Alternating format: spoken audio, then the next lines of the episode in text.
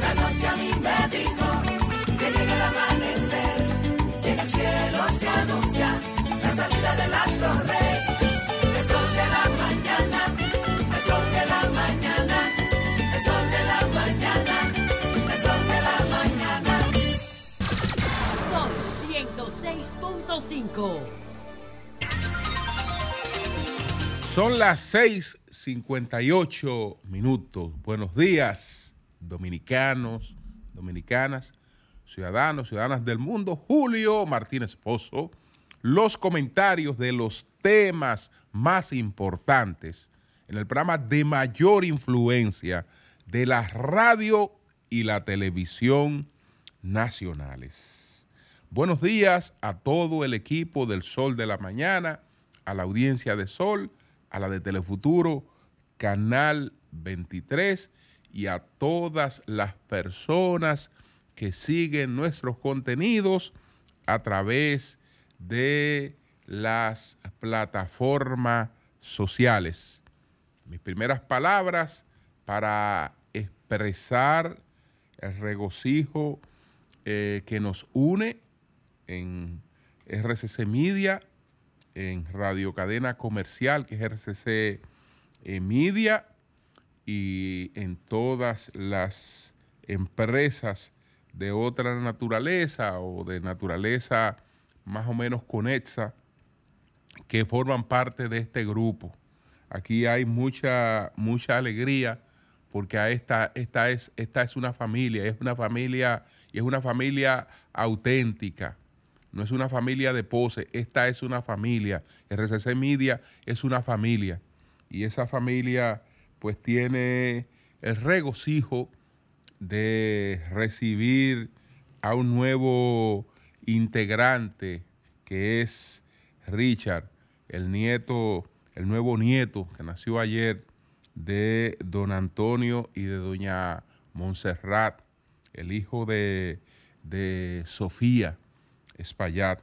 Así es que a Sofía, a su esposo, a Ricardo, su, su hermano, y ni se diga que a los abuelos, pues estamos todos, todos, todos, todos unidos en este, en este regocijo que sé que eh, nos llena de entusiasmo eh, para seguir echando todos nuestros proyectos hacia, hacia adelante. Así es que bienvenido, bienvenido sea eh, Richard Espaillat, que es el nuevo integrante de la familia eh, que nació ayer en los Estados Unidos. Entonces, señores, miren,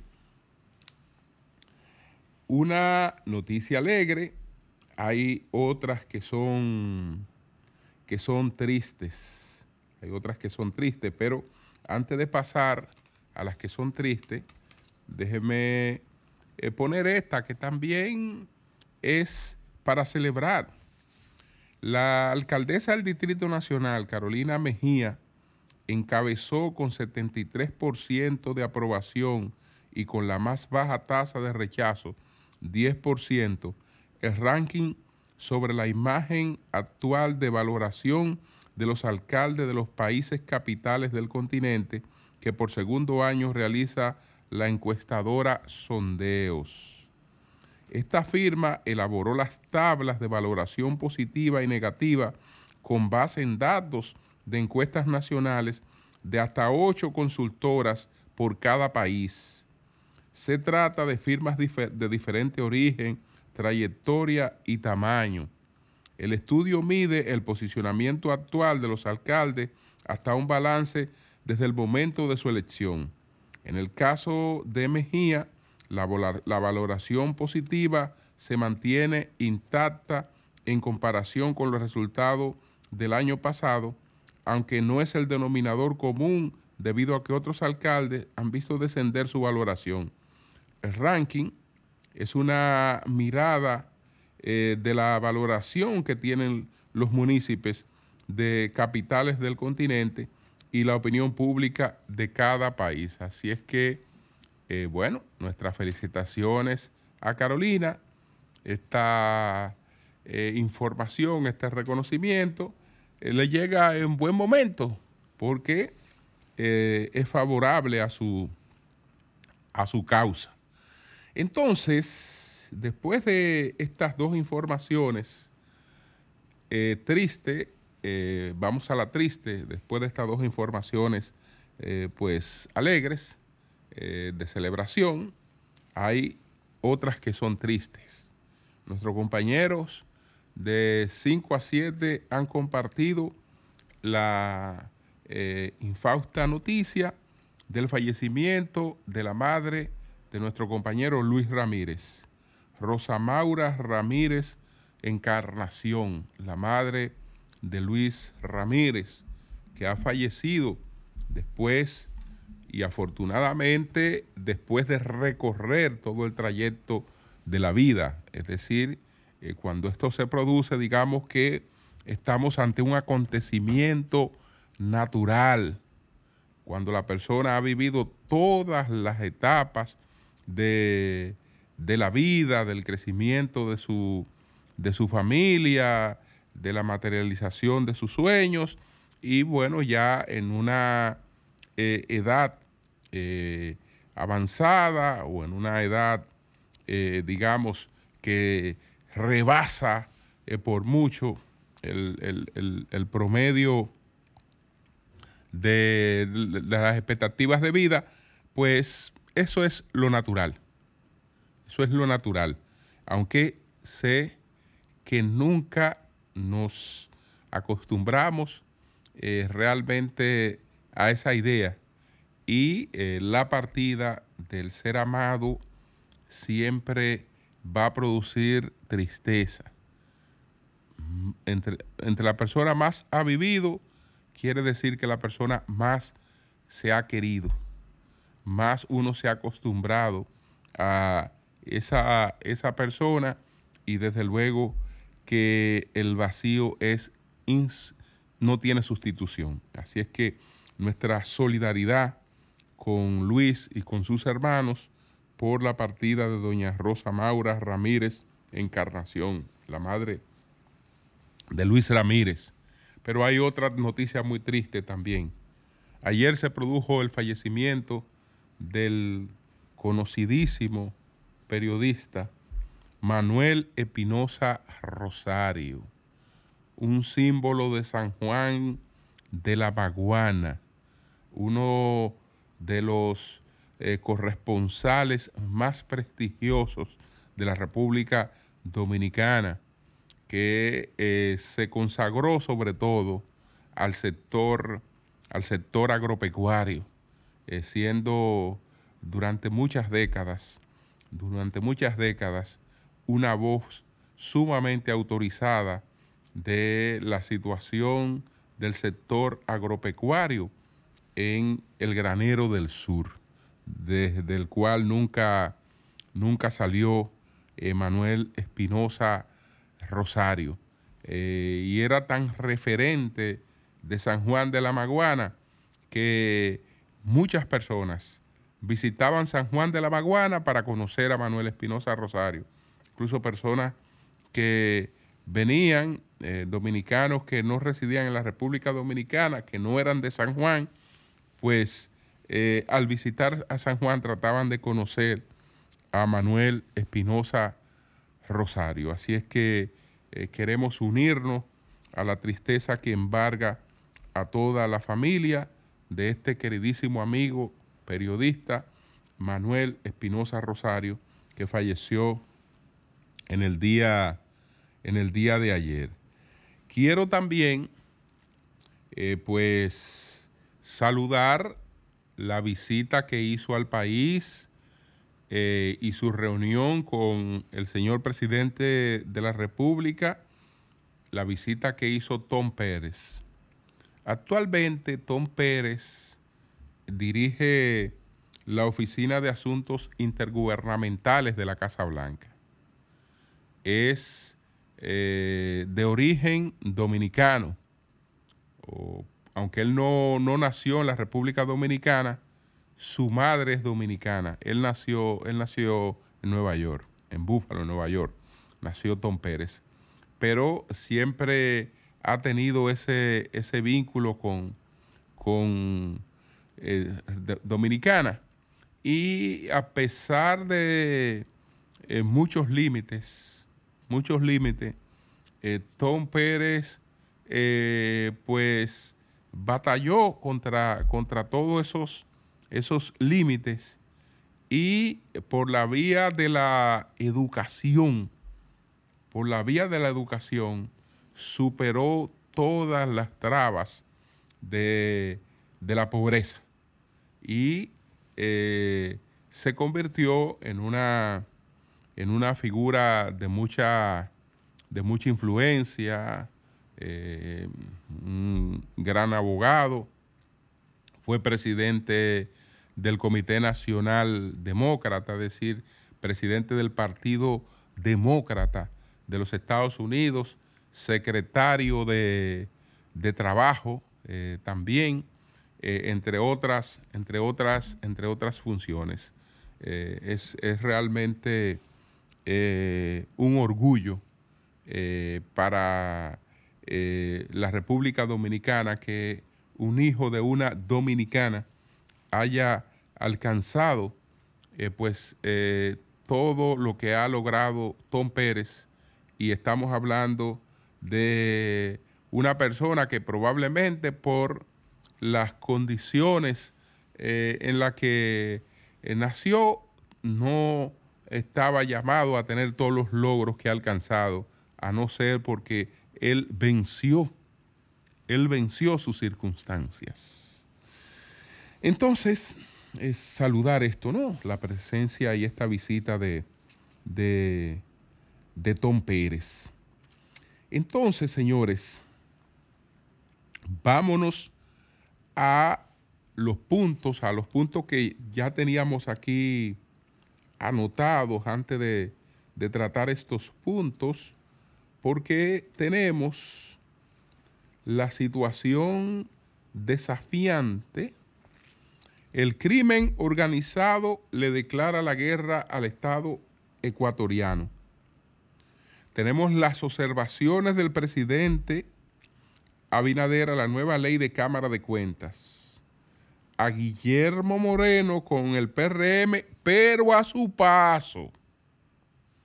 Y entonces, eh, hay un tema que ni siquiera lo voy a citar para eh, no dejar las expectativas por si el tiempo no me permite tratarlo, porque igual si no lo trato hoy, lo puedo tratar en, en cualquier momento.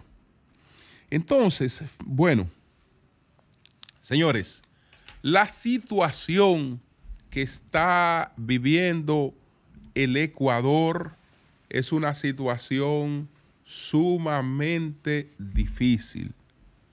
Estamos hablando de una declaratoria de guerra del crimen eh, organizado al Estado Nacional. Eso es lo que se ha producido en Ecuador y es lo que se ha venido produciendo desde hace algún tiempo.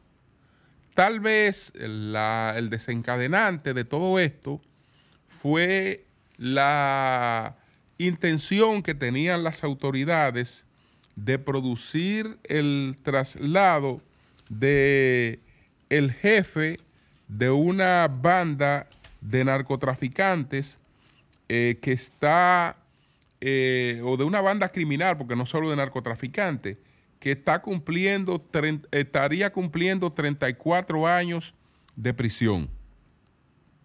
Me refiero a un señor llamado Adolfo Macías, alias Fito.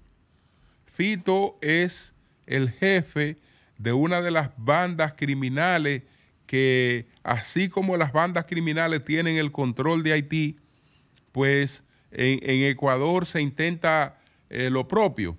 Entonces, la banda que encabeza Adolfo Macías Fito eh, se llama Los Choneros. El pasado lunes, el gobierno de El Salvador, el presidente Novoa, declaró el estado de sesión. Lo declaró por la fuga de Fito. Fito iba a ser trasladado a una cárcel de mayor seguridad que la cárcel en la que estaba, que estaba totalmente bajo su control. Entonces, ese día, él parece que recibió la información previa de que se iba a producir un operativo militar para, trasladar, eh, para trasladarlo de, de prisión a una de máxima seguridad. Y lo que hizo este señor que controlaba el recinto donde estaba fue fugarse. Y tras la fuga de Fito, entonces el gobierno declara el estado de sesión y eh, se han desatado los demonios en Ecuador. Porque a manera de provocar una distracción sobre su captura, es decir, que su captura no sea el primer objetivo, Fito ha hecho lo que, ha, lo que sabe hacer porque lo ha hecho en otras circunstancias. Ha vandalizado, ha criminalizado totalmente eh, eh, pues Ecuador. Estamos hablando de eh, colocación de explosivos en distintos lugares. Estamos hablando de personas prácticamente quemadas vivas, de un secuestro que se presenció ayer en Guayaquil de un canal de televisión, TC Guayaquil. Eh, estamos hablando de eh, secuestro de policías y estamos hablando de motines en las distintas cárceles. Todo esto, pues, ha perturbado, ha creado una situación prácticamente de una guerra interna. Por eso el presidente también ha tenido que, sobre el estado de excepción, declarar la existencia de una guerra interna del crimen contra el Estado. Y eh, se trata de proceder en consecuencia para controlar la situación. Para controlar la situación. Para que tengamos una idea de cómo vienen las cosas en ese país, el año pasado en el Ecuador, muertes criminales, estamos hablando de 7.878 homicidios y apenas, apenas 584 eh, se pudieron judicializar de 7.878. Estamos hablando de un país donde la campaña para las recientes elecciones presidenciales hubo que hacerla con máximas medidas de seguridad porque el crimen organizado mató a un candidato en plena campaña, a Fernando Villavicencio. Entonces, eh, estamos hablando realmente de un desafío al Estado que eh, si no se controla, si no se reduce a su mínima expresión, se va a reproducir en otros, en otros países. Y hay un telón de fondo. ¿Por qué tenemos esta situación?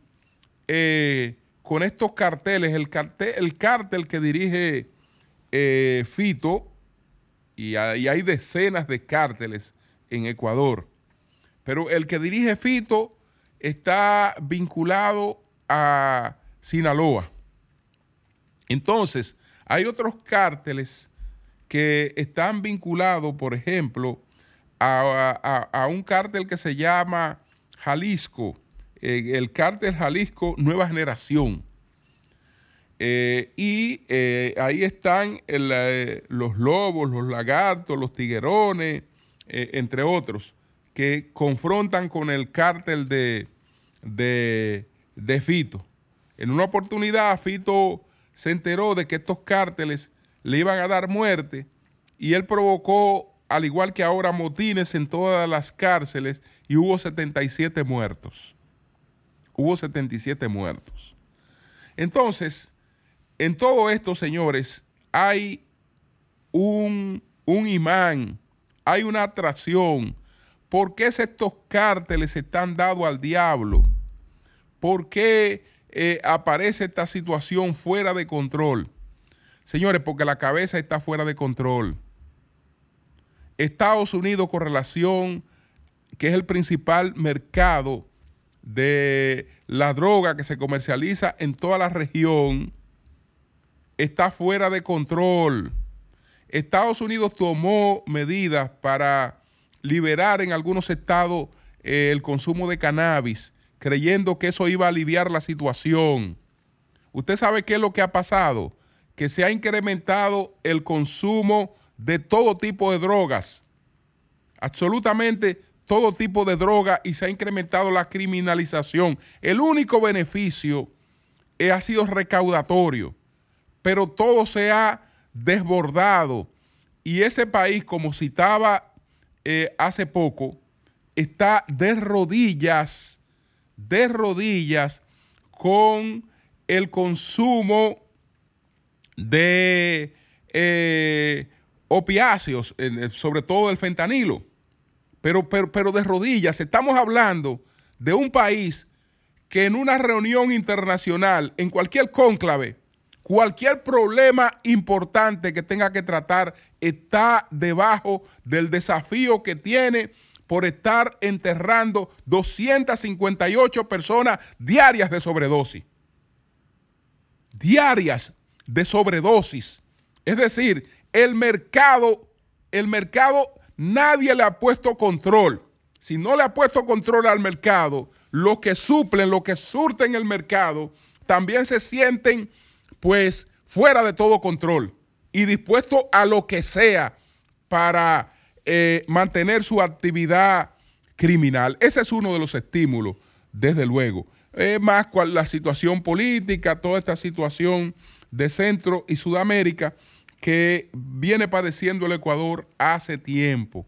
Es decir, ese es un espejo, Ecuador se ha convertido en un espejo de Haití que está bajo el control, bajo el predominio de gangas criminales. Entonces, le pongo un punto a esto para eh, tratar otro, otro tema.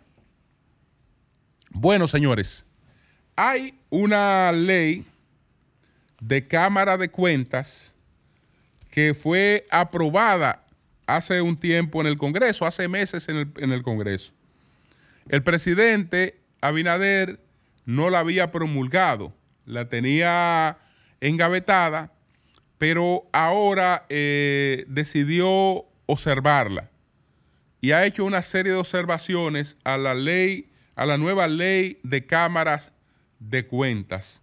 Ha hecho una serie de, observaciones que a propósito de cámara de cuentas, a propósito de Cámara de Cuentas, aunque eh, ustedes saben que a, mí no me gusta estar todos los días con lo mismo, pero como hemos estado tratando en estos días el caso de Wander Franco, fíjense cuál es la diferencia cuando a un tema se le quiere dar un tratamiento, cómo se le da ese tratamiento y cuando no se le quiere dar ese tratamiento, no se le da ese tratamiento.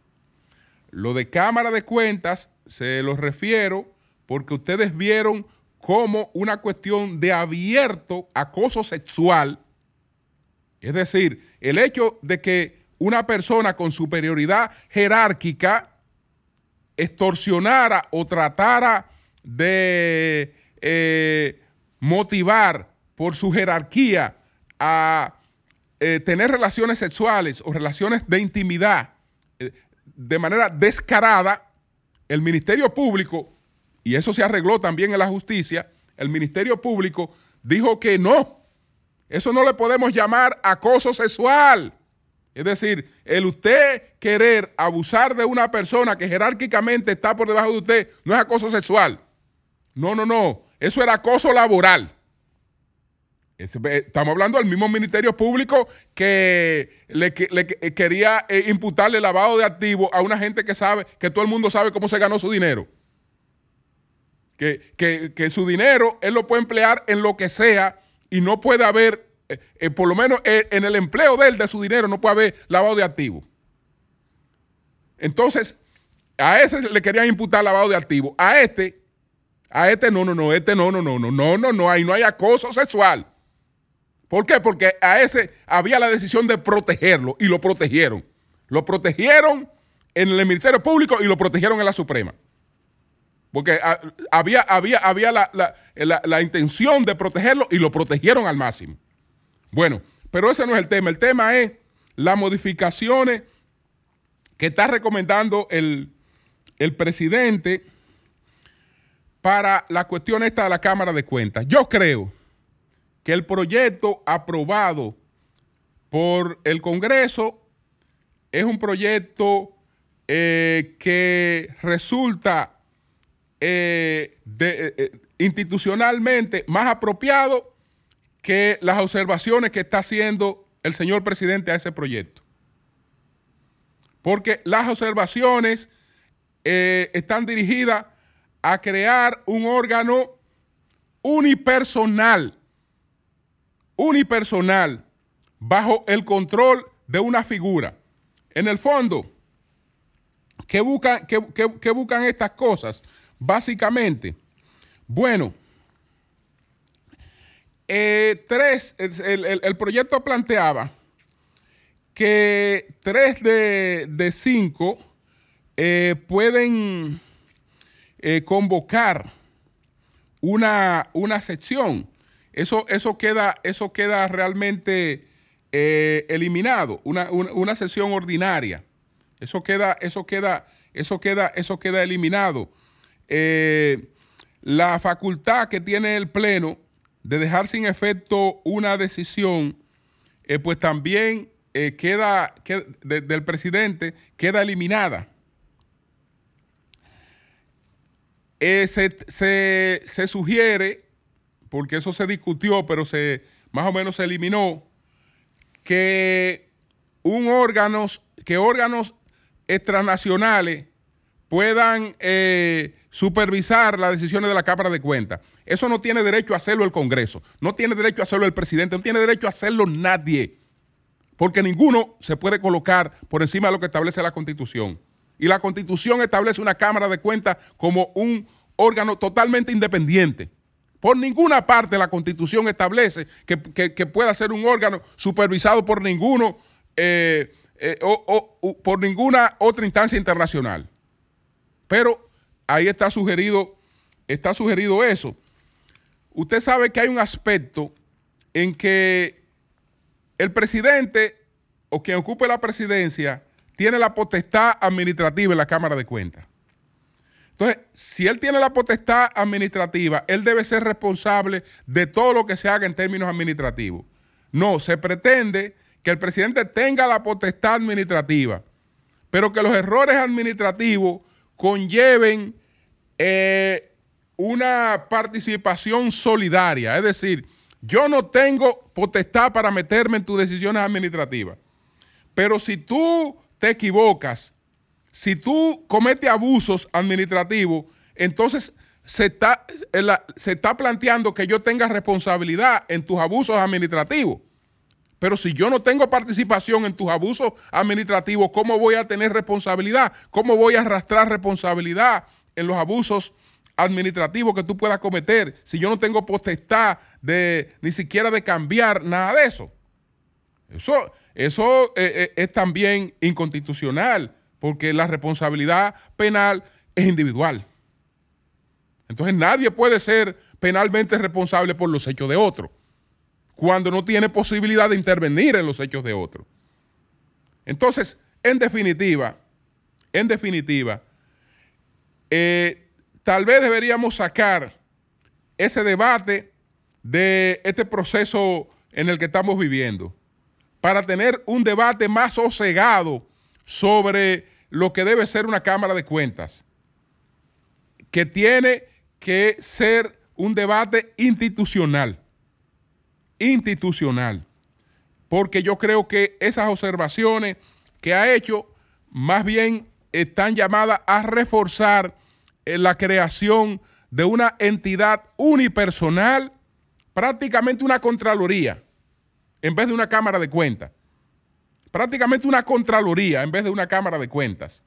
Entonces, el hecho de que hayamos fracasado porque hemos fracasado con esta Cámara, con, con- con- esta Cámara de Cuentas. El hecho de que hayamos fracasado no quiere decir que no, no, que no debamos tomar el tiempo para hacer una cosa que institucionalmente pues, pueda eh, dar los resultados que, nos, que, que busca y que, y que merece realmente la institucionalidad y la democracia dominicana. Finalmente, Guillermo Moreno. Bueno, ayer eh, el PRM eh, anunció oficialmente lo que todo el mundo sabía, que Guillermo Moreno es el candidato a senador por el Distrito Nacional del Partido Revolucionario Moderno. Pero el señor Guillermo Moreno no fue a la rueda de prensa. Él no fue.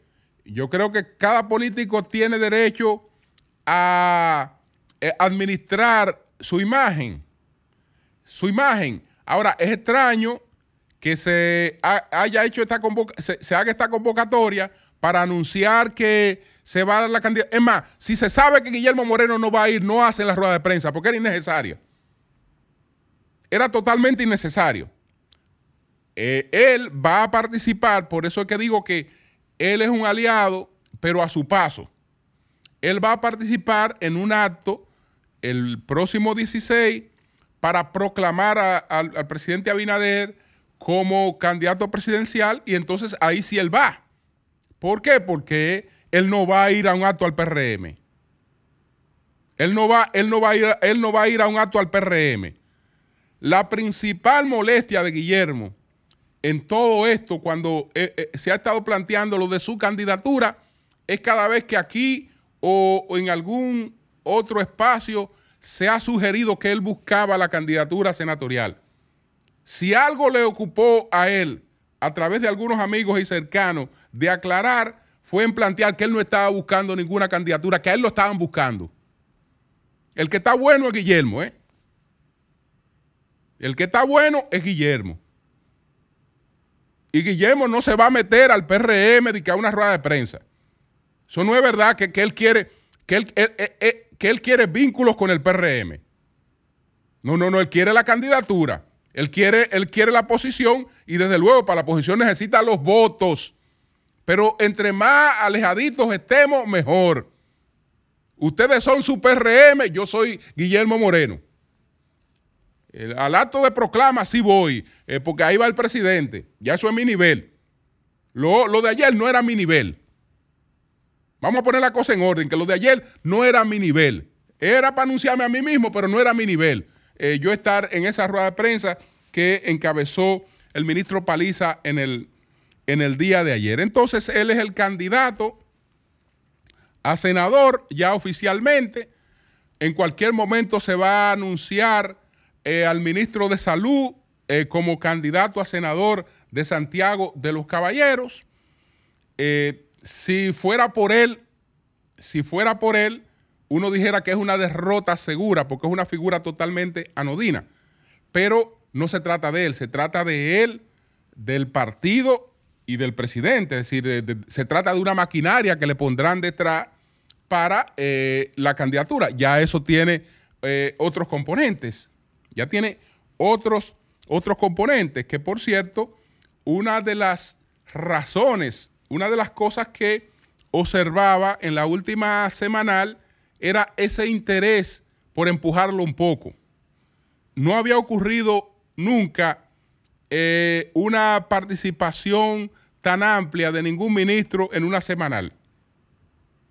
La, participación que se le dio y la priorización en el tema que se estableció, entre otras cosas, además de los objetivos anunciados, eh, buscaban empujar un poquito eh, a esta figura, sobre todo después que figuras importantes de Santiago habían dado declaraciones descartándole en términos, en términos políticos. Eso también eh, era una, una especie de desagravio. Entonces ya se produjo lo que todo el mundo sabía.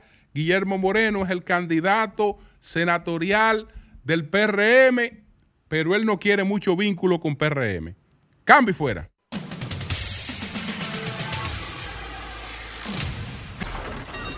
Comunícate 809-540-1065.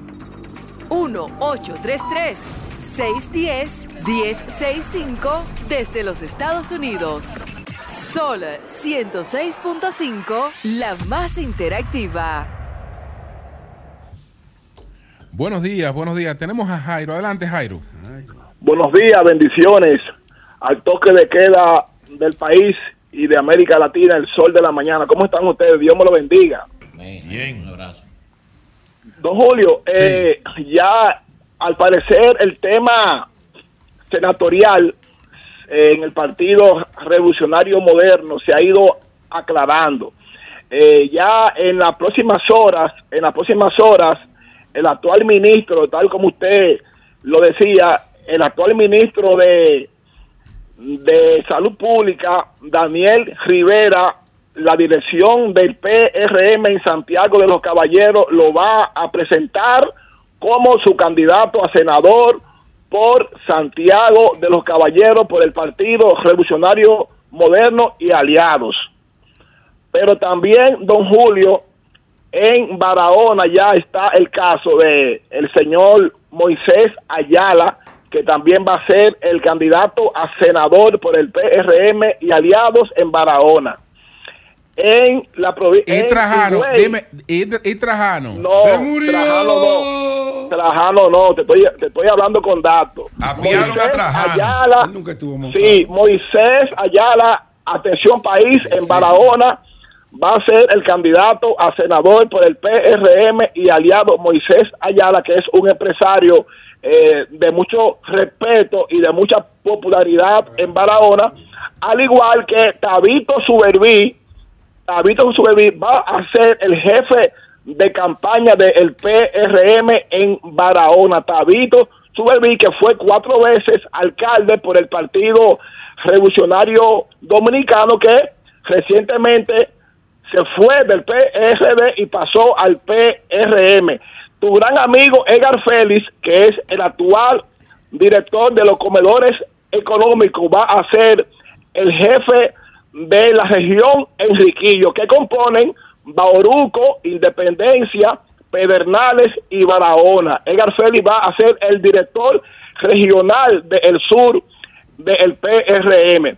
Pero hay un caso en Ocoa, don Julio Martínez Pozo.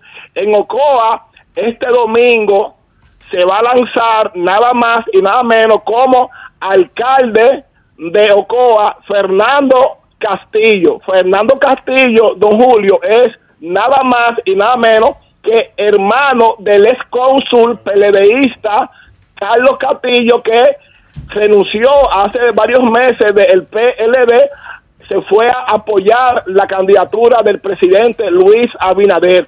Fernando Castillo anuncia este domingo en la mañana eh, su candidatura a alcalde por el Partido Revolucionario Moderno en, en lo que es Ocoa. Cualquier pregunta, Julio, estamos a su Ah, y Cholitín Julio, Sí. que ya es un hecho, ya eh, será el candidato a senador por igual. Cholitín, el actual alcalde de Higüey, va a ser eh, el candidato alcalde, a, a senador, perdón, por el Partido Revolucionario Moderno y Aliado. Cualquier pregunta, Julio, estamos a su disposición. Bueno, entonces, pero explícame dónde va Trajano. Trajano, al parecer, le van, eh, le van a buscar la vuelta eh, en el tren gubernamental, pero no va a ser, no va a ser ya el candidato a senador eh, como se barajó, porque no solamente Trajano, sino habían varios, pero el agraciado fue el empresario muy reconocido en Barahona, Moisés Ayala. Lo de Trajano va a ser para después, parece que le van a buscar una huerta en el gobierno. Pero está contento, el hombre está contento, ahí no hay disgusto. Que Si Trajano hay está una contento. región. Claro que sí, ahí no, ahí no hay, ahí no hay problema, ahí no hay problema. Ahora, ahora, Julio, a menos que le hayan dado un cariño Bueno. especial a Trajano. Bueno, sí. Te hablo algo No, de la- el presidente lo llama, le pasa la mano. Sí. Ya, pero acá el presidente es un domador de serpientes. Mm. No, no, no cualquier presidente. Pues gracias, Jairo, gracias. Bueno, está bien. Gracias. Buenos días, adelante, buenos días. Buenos días, Martínez. ¿Cómo estamos, Nayita Ede? Ah, bien. Adelante. Oye, lo que le voy a decir, pero Jairo Ortiz es un hombre que las cosas las, las pinta de una manera como que es, es- es un hecho. Ahora yo le voy a preguntar a Jairo Ortiz que luche, pues ya que Independencia no tiene autoridad, que luche por la carretera de esta zona, porque es es lugar por dirigente. Yo como donde Duveré que estoy, no tengo donde llorarle al gobierno para que venga la inversión de, del sector agropecuario y la carretera está cayendo a pedazos. Bien. Esto da pena como está Duvergé abandonado. Bueno, pues gracias. Buenos días, adelante. Julio, Sí. he escuchado de, en el caso de- del pelotero de que su carrera puede puede tener problemas en Estados Unidos y Sí. lo he escuchado de, de analistas aquí, eso es mentira, eso no fue en una jurisdicción americana. Además, es- esos peloteros cuando le dan esos contratos adquieren hasta la ciudadanía por la cantidad de dinero que invierten allá. No, no, no, no, no. no.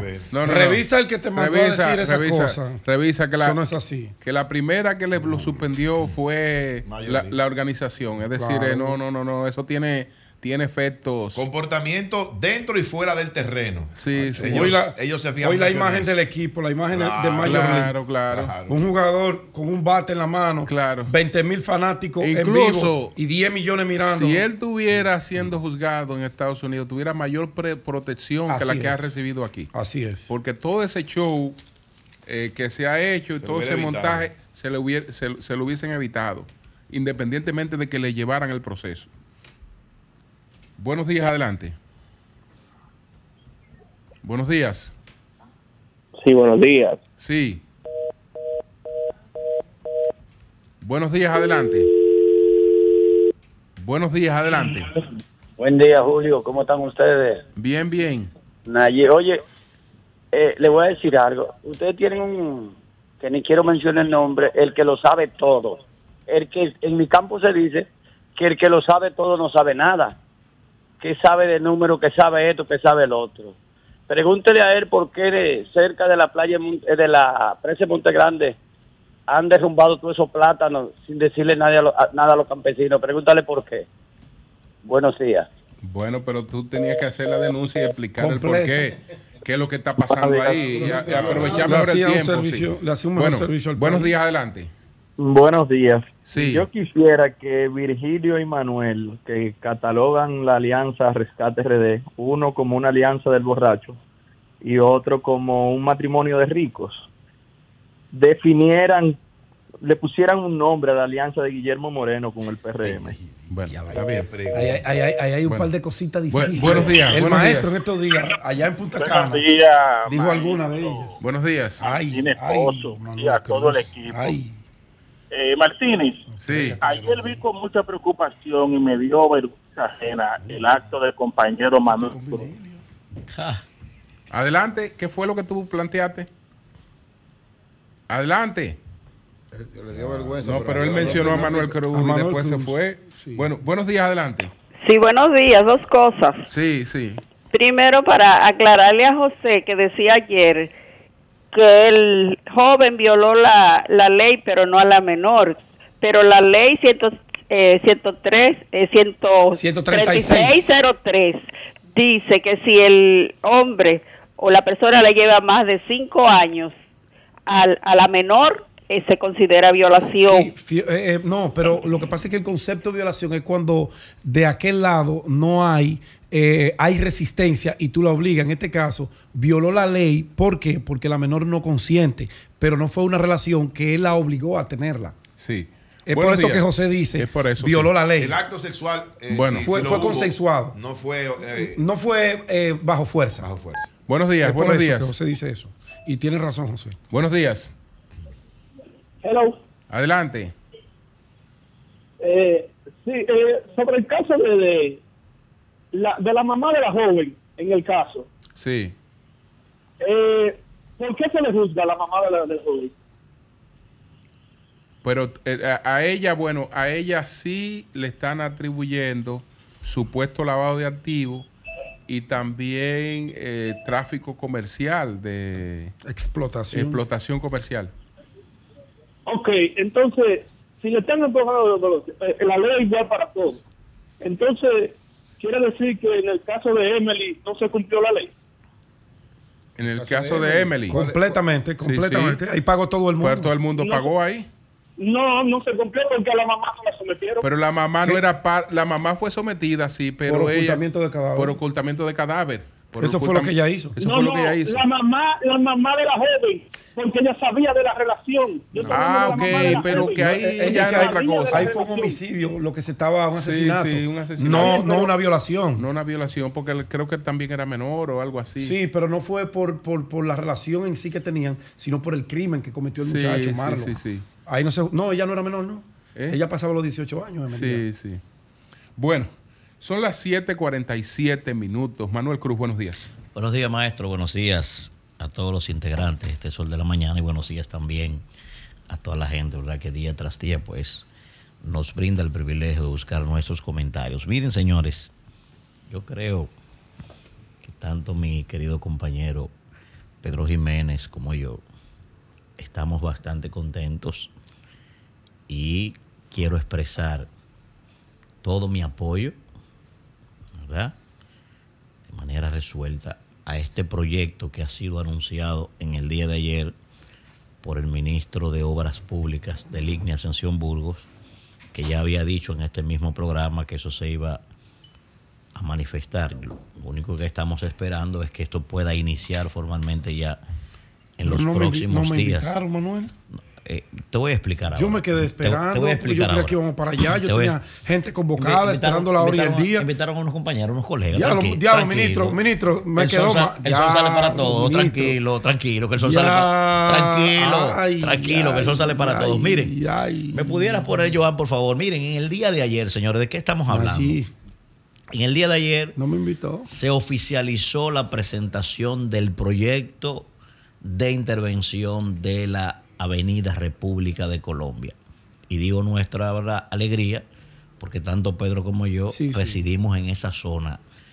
Y las personas que residen en esas zonas o zonas aledañas saben perfectamente que lo que voy a describir a continuación es total y absolutamente cierto. Solo el que vive por ahí, señores, puede valorar en su justa dimensión lo que va a significar ese proyecto que tiene una, intervención, una inversión de 130 millones de dólares.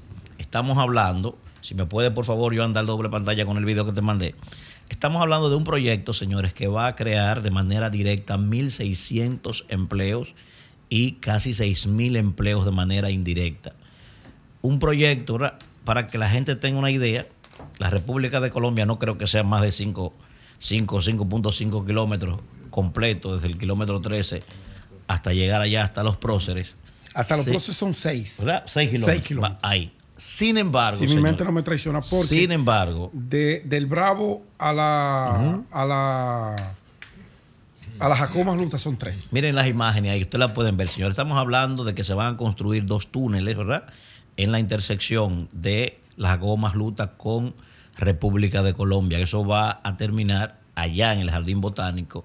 También varios pasos a desnivel. ¿Túneles o eleva- Ah, túneles No, no son eleva- túneles. Son desniveles. hay- hay- hay- desniveles. hay- exacto. Ahí son desniveles. Paso- los, los, los que son elevados creo que son los que van a construir en la intersección de los próceres con República de Colombia o la, o la Sorponiente, ¿verdad? Correcto. Y ¿Esa también, rotonda cuál es? y ¿Esa también se cuál va a ampliar. ¿Cuál es esa rotonda? La de la- Esa- esa la- es la de Intec. esa es la- esa es la de Intec. Esa es los Hasta allá, próceres, exacto. la rotonda de los y también se va a ampliar en, en la República de Colombia con la Monumental, señores, que eso es un pandemonio. El infierno. Para que la gente tenga una idea de lo que estamos hablando, No, tomen- entrar ahí es sufrir. tomen notas para que la gente tenga una idea. Escuchen esto. Miren, en esos seis kilómetros que estamos hablando, en esos seis kilómetros hay, escuchen bien, cinco sucursales de los bancos más importantes de todo el país, en esos seis kilómetros. En esos seis kilómetros está la embajada más importante del país, que es la embajada americana. Ahí hay, si no me falla la memoria, siete plazas comerciales bastante importantes. Ahí estamos hablando de cuatro de la cadena de supermercados más poderosos también del país que están allí. Ahí debe haber entre toda esa periferia aproximadamente 20 mil apartamentos. En toda esa periferia. ¿eh? Ahí está el canódromo. Ahí está el jardín botánico. Oye, escuchen bien. Ahí está. ahí está, ahí está, ahí hay Un depósito de la un hospital y dos clínicas. Solo las tres ciudades reales. Escuchen tienen- bien, ¿eh? Son una ciudad. ¿Eh? 4.600 ¿Eh? apartamentos. Un hospital No, y dos uno. clínicas. Pero, uno la a eso, súmenle a eso. Los jardines del Fresno. la- el, el residencial monumental. Vista de la República de Colombia. Villa, Villa Claudia. O sea. Villa Graciela. María. Agréguenle a eso entonces. Agréguenle a eso, señores. Jardines del Fresno. Agréguenle a eso que convergen allí Girasoles 1, Girasoles 2, Girasoles tercero, Fundación, eh, El Condado, Arroyo Hondo tercero. eh, Los Ángeles Peralejo. Los Ángeles Peralejo. La ruta cementerio. O sea, Hondo- la- el- el- el- el allí, están, allí convergen dos de los cementerios más importantes del país.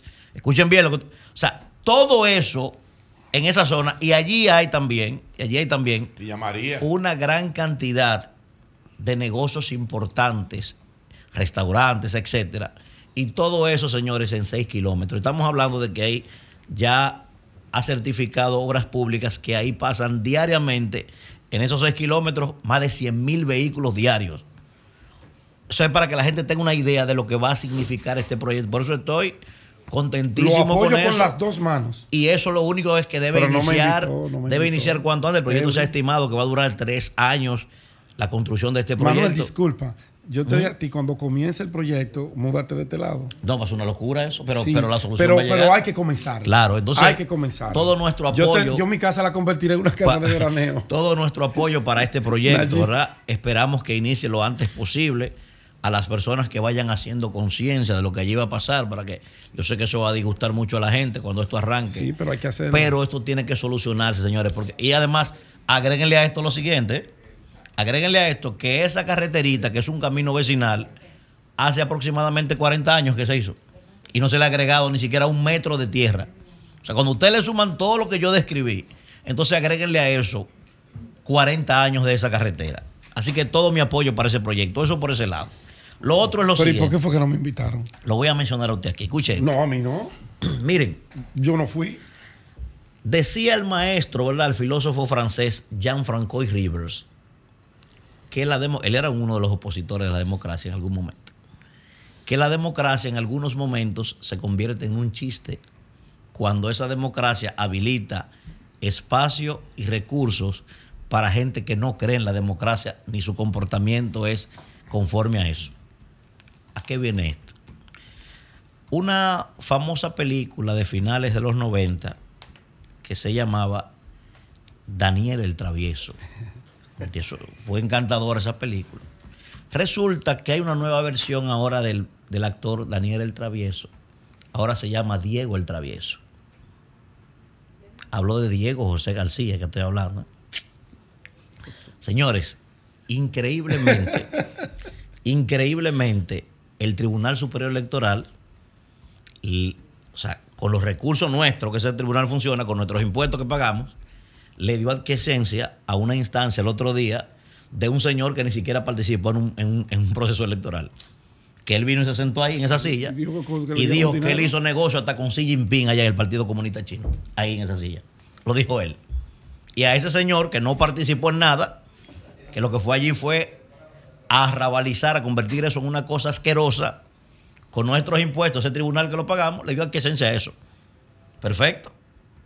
Pues resulta que por el ejercicio que él hizo, el Partido de la Liberación Dominicana reunió a su comité de disciplina y lo expulsó a él deshonrosamente. Anoten esto ahora, don Pedro.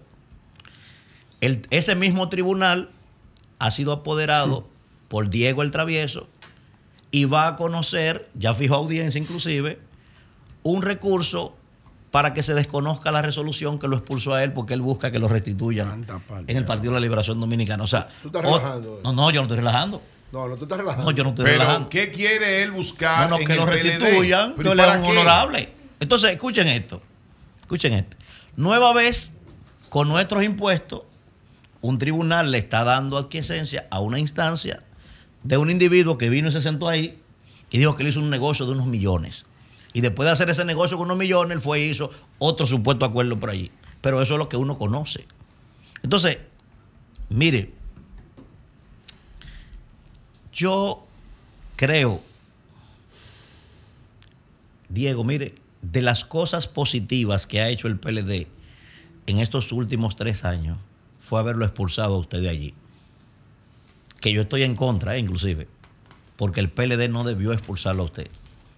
O sea, el PLD no debió reunir a esos honorables miembros de ese, Tribunal de ese tribunal disciplinario para expulsar a un individuo que hizo un papelazo como el que usted hizo. Usted no merecía ni siquiera que a usted se le expulsara.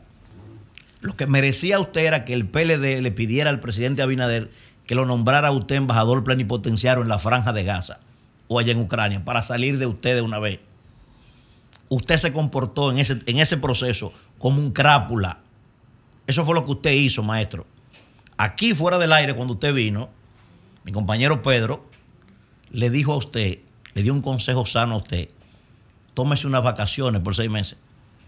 Oiga, descanse, maestro. Pero usted tiene, usted tiene que respetarse, Diego. Usted respete a ese partido. Por Dios. Usted, oiga, usted tiene que respetarse. Pero ¿qué es lo que usted está buscando? Que lo restituyan dónde, por Dios. Si usted hizo un papelazo y viene y se sienta ahí como que uno un muchacho a decirnos a nosotros que usted estaba avergonzado, pero avergonzado de qué diablo usted estaba. ¿Avergonzado de qué? Si usted hizo una cosa ridícula. Usted cogió a un grupo de profesionales que creyó en usted, que lo apoyó a usted, y a un partido que, estaba, que está desarrollando una alianza con otros partidos, y usted cogió ese partido y se lo pasó por el fundillo. Usted no merecía que lo expulsaran, usted lo que merecía era que lo rociaran de baigón, maestro. Pero respete ese señor. O coja para ahí, para José Martí, coja un carro y directo para el diablo, váyase.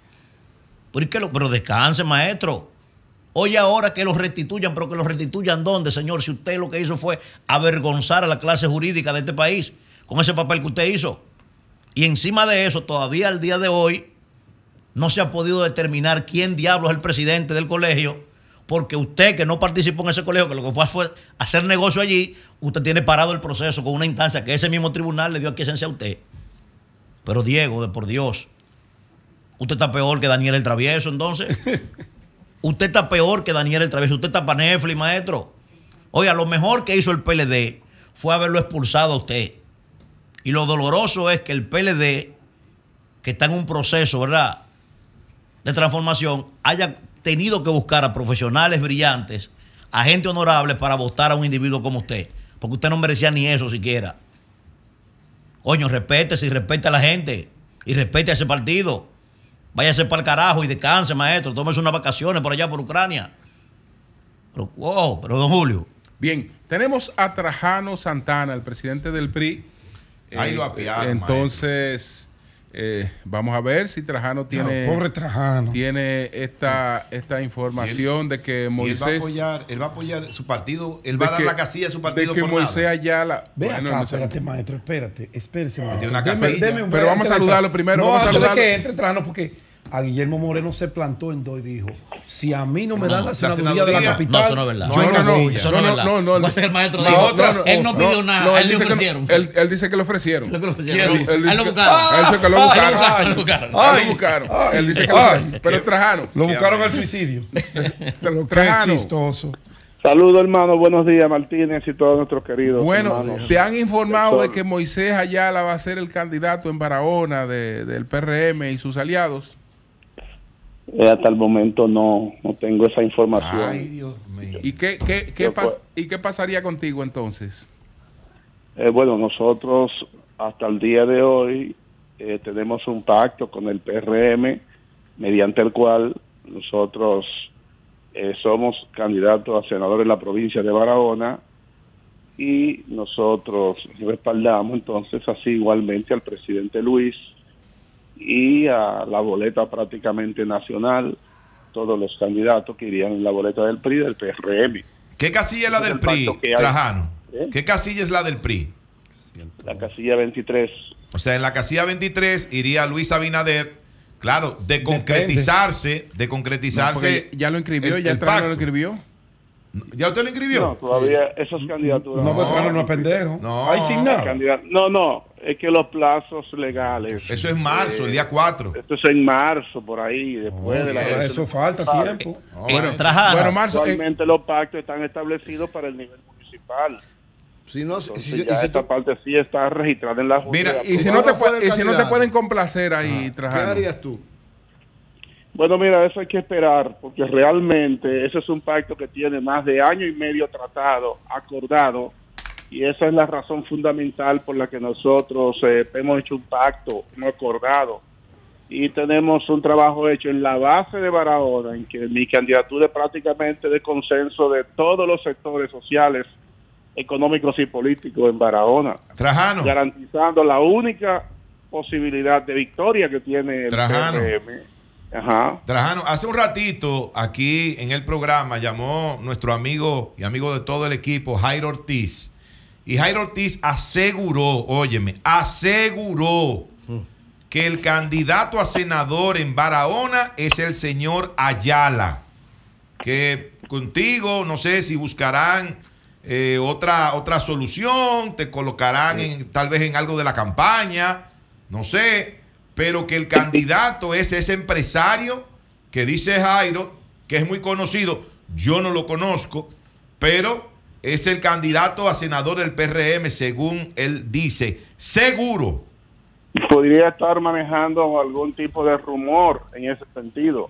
Ok. Y no hay qué Trajano. descartar nada. Ahora, la realidad es que nosotros tenemos un acuerdo hecho hace mucho tiempo, mediante el cual eh, yo sería el candidato a senador en Barahona y el partido apoya al presidente Luis. Trajano, Y ese acuerdo está- congresionales de todo el país. ¿Ese acuerdo Y está firmado? nosotros- Escúchame. ¿O es solo de No, palabra? que no, está, no está confirmado nada hasta que no se firma un pacto y hasta que no se deposita en la Junta. Entonces tú tienes lo una promesa. Trajano, Pero eso es, lo, eso es lo que se maneja regularmente en política Trajano. de alianza. Trajano, cuando usted dice tenemos un pacto, le pregunto, Una ¿verdad? promesa. Le pregunto, ¿alguien le dijo textualmente, verdad? El presidente del partido, el presidente eh, eh, Luis Abinader, eh, Trajano, tú vas a ser el candidato en la alianza con que nosotros. nosotros- o, Oye, escúcheme, bien. escuche la pregunta. o se le dijo, ponte a trabajar, posicionate, ¿verdad? Y entonces vemos Oye, cua- y- cuál de ellas. Y mi casilla no vale nada. Pero eso Eso se trabajó, eso que me estás diciendo, hace más de un año. Y comenzamos a trabajar conforme un acuerdo establecido para nosotros ser candidato a senador en la provincia de Barahona, como igualmente va a ser oportunamente hecho público. Y a partir de ese momento nosotros vamos a encabezar todas las preferencias, porque hay un trabajo social y de base hecho durante un tiempo haciendo la carpintería política que se necesita para primero unificar al PRM, activar al PRM en la provincia y generar confianza de un cambio profundo que se necesita en Barahona y se necesita una figura que pueda unificar no solo al PRM, sino la voluntad y el deseo de los barahoneros. Bien. Ese trabajo está hecho. Trajano, nosotros en Barahona, Trajano, nosotros garantizamos Trajano, en una caso- boleta a nivel Trajano, nacional. Trajano, en caso de que eso no se concretizara de la forma que usted tiene prevista, ¿cuáles serían los pasos? ¿Eso, eso lo motivaría a usted a romper su pacto con el gobierno? ¿O cuáles serían los Eso- pasos siguientes? Esto hay que esperar, no tenemos que partir de ligero.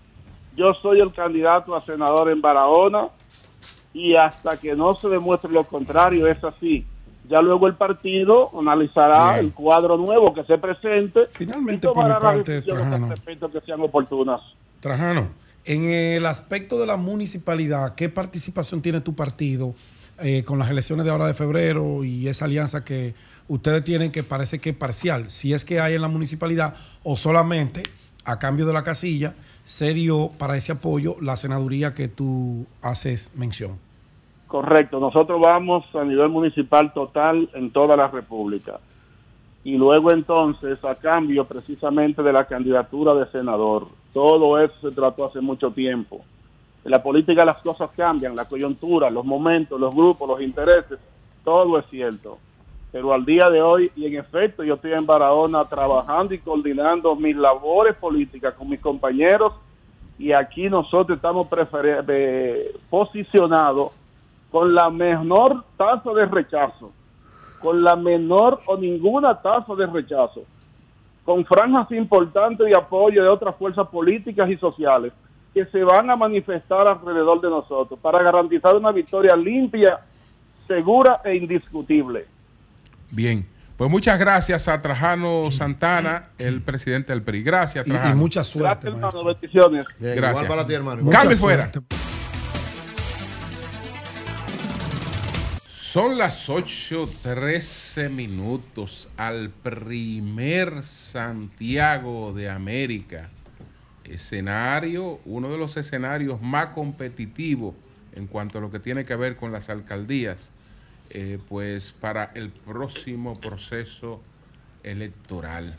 Buenos días, Jaime, adelante. Buen día, señor Martínez Pozo. Buen día resto del equipo. Bueno, vamos a comenzar con la parte política, ya que usted ha hecho la introducción al respecto. Bueno, pues se espera que en el día de hoy el Partido Revolucionario Moderno, a través de su presidente José Ignacio Paliza, eh, informe que el doctor Daniel Rivera, actual ministro de Salud Pública, será escogido como candidato a la senaduría para la provincia de Santiago. Eso se espera que sea en el día de hoy. Pero respecto a las actividades, tanto de los partidos aliados al PLD, para los partidos que están acompañando al PRM, eh, el sábado habrá una caravana en Santiago por parte del PLD que participarán su candidato a la presidencia de la República, su candidato a la alcaldía municipio cabecera, que es Víctor Fadul, y el candidato a la senaduría de la provincia, que es Mario Montoyán. Será una actividad del PLD que va eh, a participar en este proceso electoral en las municipales del mes de, de febrero. Eh, mientras que el domingo, entonces la caravana será del PRM y aliados. Y la encabezará el presidente de la República, que es el candidato a la presidencia para continuar el poder, el señor Luis Abinader. Lo acompañará Ulises Rodríguez, candidato a la alcaldía del municipio cabecera. Y se supone que estará también el doctor Daniel Rivera, si es ya anunciado oficialmente como el candidato a la senaduría de la provincia de Santiago. Hay que señalar que, según los informes, el señor Daniel Rivera, ministro de Salud, eh, va a pedir licencia en el día de hoy o mañana para dedicarse por entero a la actividad de promoción de su candidatura. Esto está generando algunos inconvenientes, como era de esperar. Eh, por su parte, la señora Rosa Santos, que es gobernadora y una aspirante permanente a la candidatura senatorial, pues no está muy conforme, aunque eso que todavía no es oficial y ciertamente todavía no es oficial que el doctor Daniel Rivera sea el candidato, pues se da como un hecho.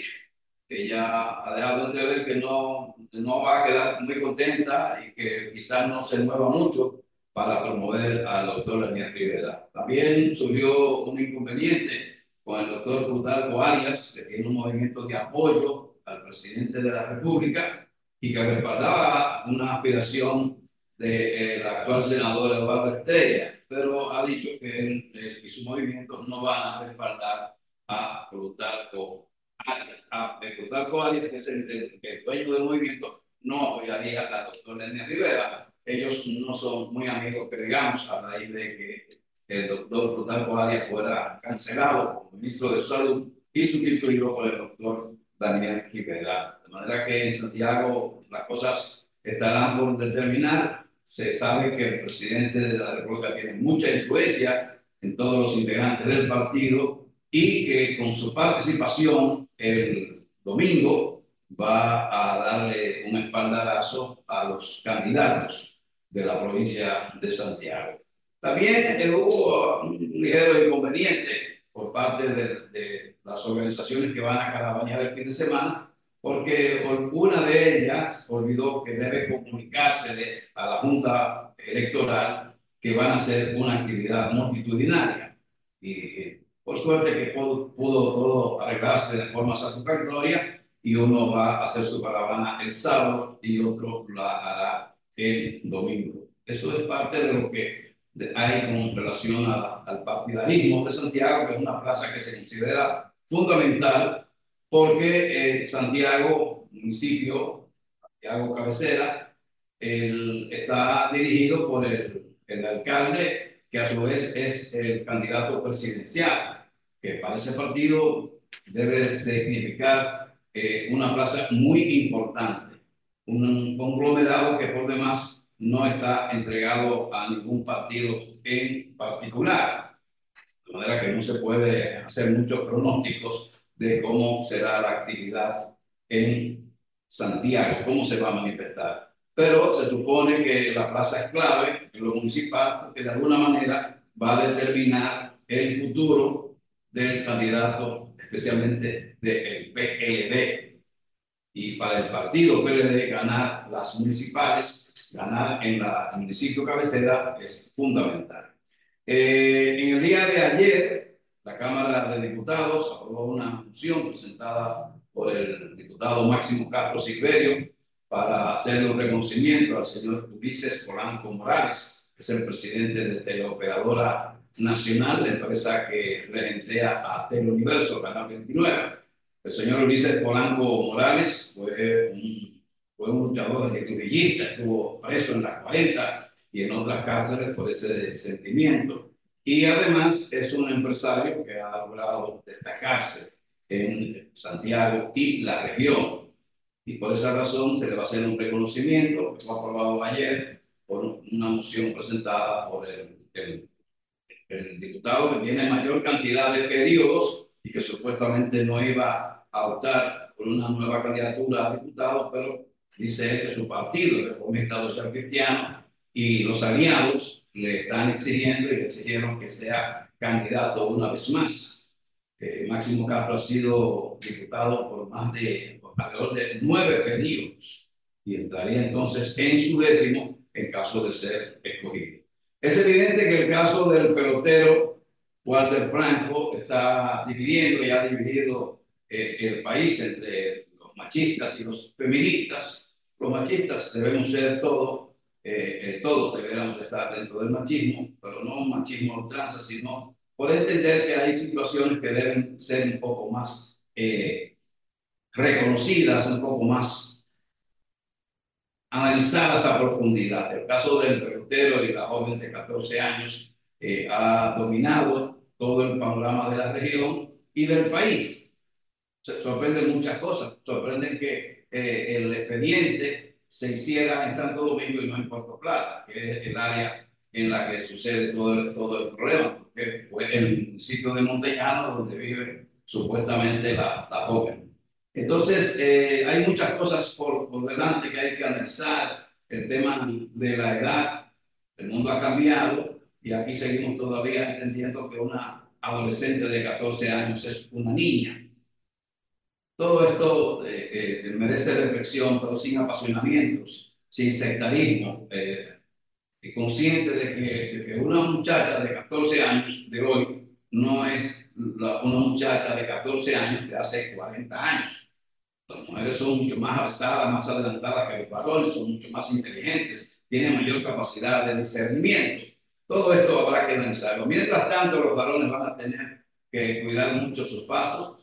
Eh, reconforta ahora el anuncio de la Junta Central Electoral que va a cambiar eh, el plástico de la cédula de identidad electoral y de la cédula de identidad para octubre de este mismo año, porque la misma Junta ha reconocido que hay eh, falsificaciones que se hacen, eh, especialmente en Santo Domingo, se hacen unas falsificaciones muy buenas de cédulas y muchísimos jóvenes, varones y hembras, compran por 10, por 15 mil pesos un plástico falsificado para poder entrar a discotecas, especialmente hacerlo en los Estados Unidos, donde si no presentan una mayoría de 21 años no pueden entrar a una disco. Y ya en algunas discotecas donde hay latinos saben ya lo que, lo que pasa con dominicanos que presentan cédulas y les están exigiendo el pasaporte. Por eso es saludable la decisión de la Junta, que a propósito está informándole al país que habrá una prueba de los equipos el próximo sábado. Serán dos pruebas, una a las ocho y media de la mañana y otra al mediodía para verificar que, que todo el, el engranaje esté debidamente coordinado, aceitado para el proceso de las municipales del 18 de febrero. Y en eso están involucradas todas las juntas municipales que son los, las que van a actuar en principio y después los cómputos que lo hace la Junta Central Electoral. Todo está previsto para saber lo más esencial, que es la conectividad porque ese es parte del problema cuando el equipo tiene que transmitir los resultados, aunque todo el proceso sea manual, al final hay que transmitir los datos al centro de cómputos de las juntas municipales que a su vez derivan su información a la Junta Central Electoral. La conectividad es muy importante. Eh, para terminar, quiero comentar rápidamente unas declaraciones que con motivo del Día del Poder Judicial ofreció el presidente de la Corte Suprema de Justicia cuando señalaba que la mora en ese tribunal estaba en 1,5%, la mora judicial, pero que en el resto de los tribunales está en un 65%. Para los que no entienden lo que, de lo que se habla, es de la cantidad de, de juicios pendientes. En la Corte Suprema hay pocos juicios pendientes, un 1,5%, pero en el resto de los tribunales del país hay un 65% de expedientes que no se conocen. Y esto indica que hay una cantidad de presos todavía con tipificación de presos preventivos.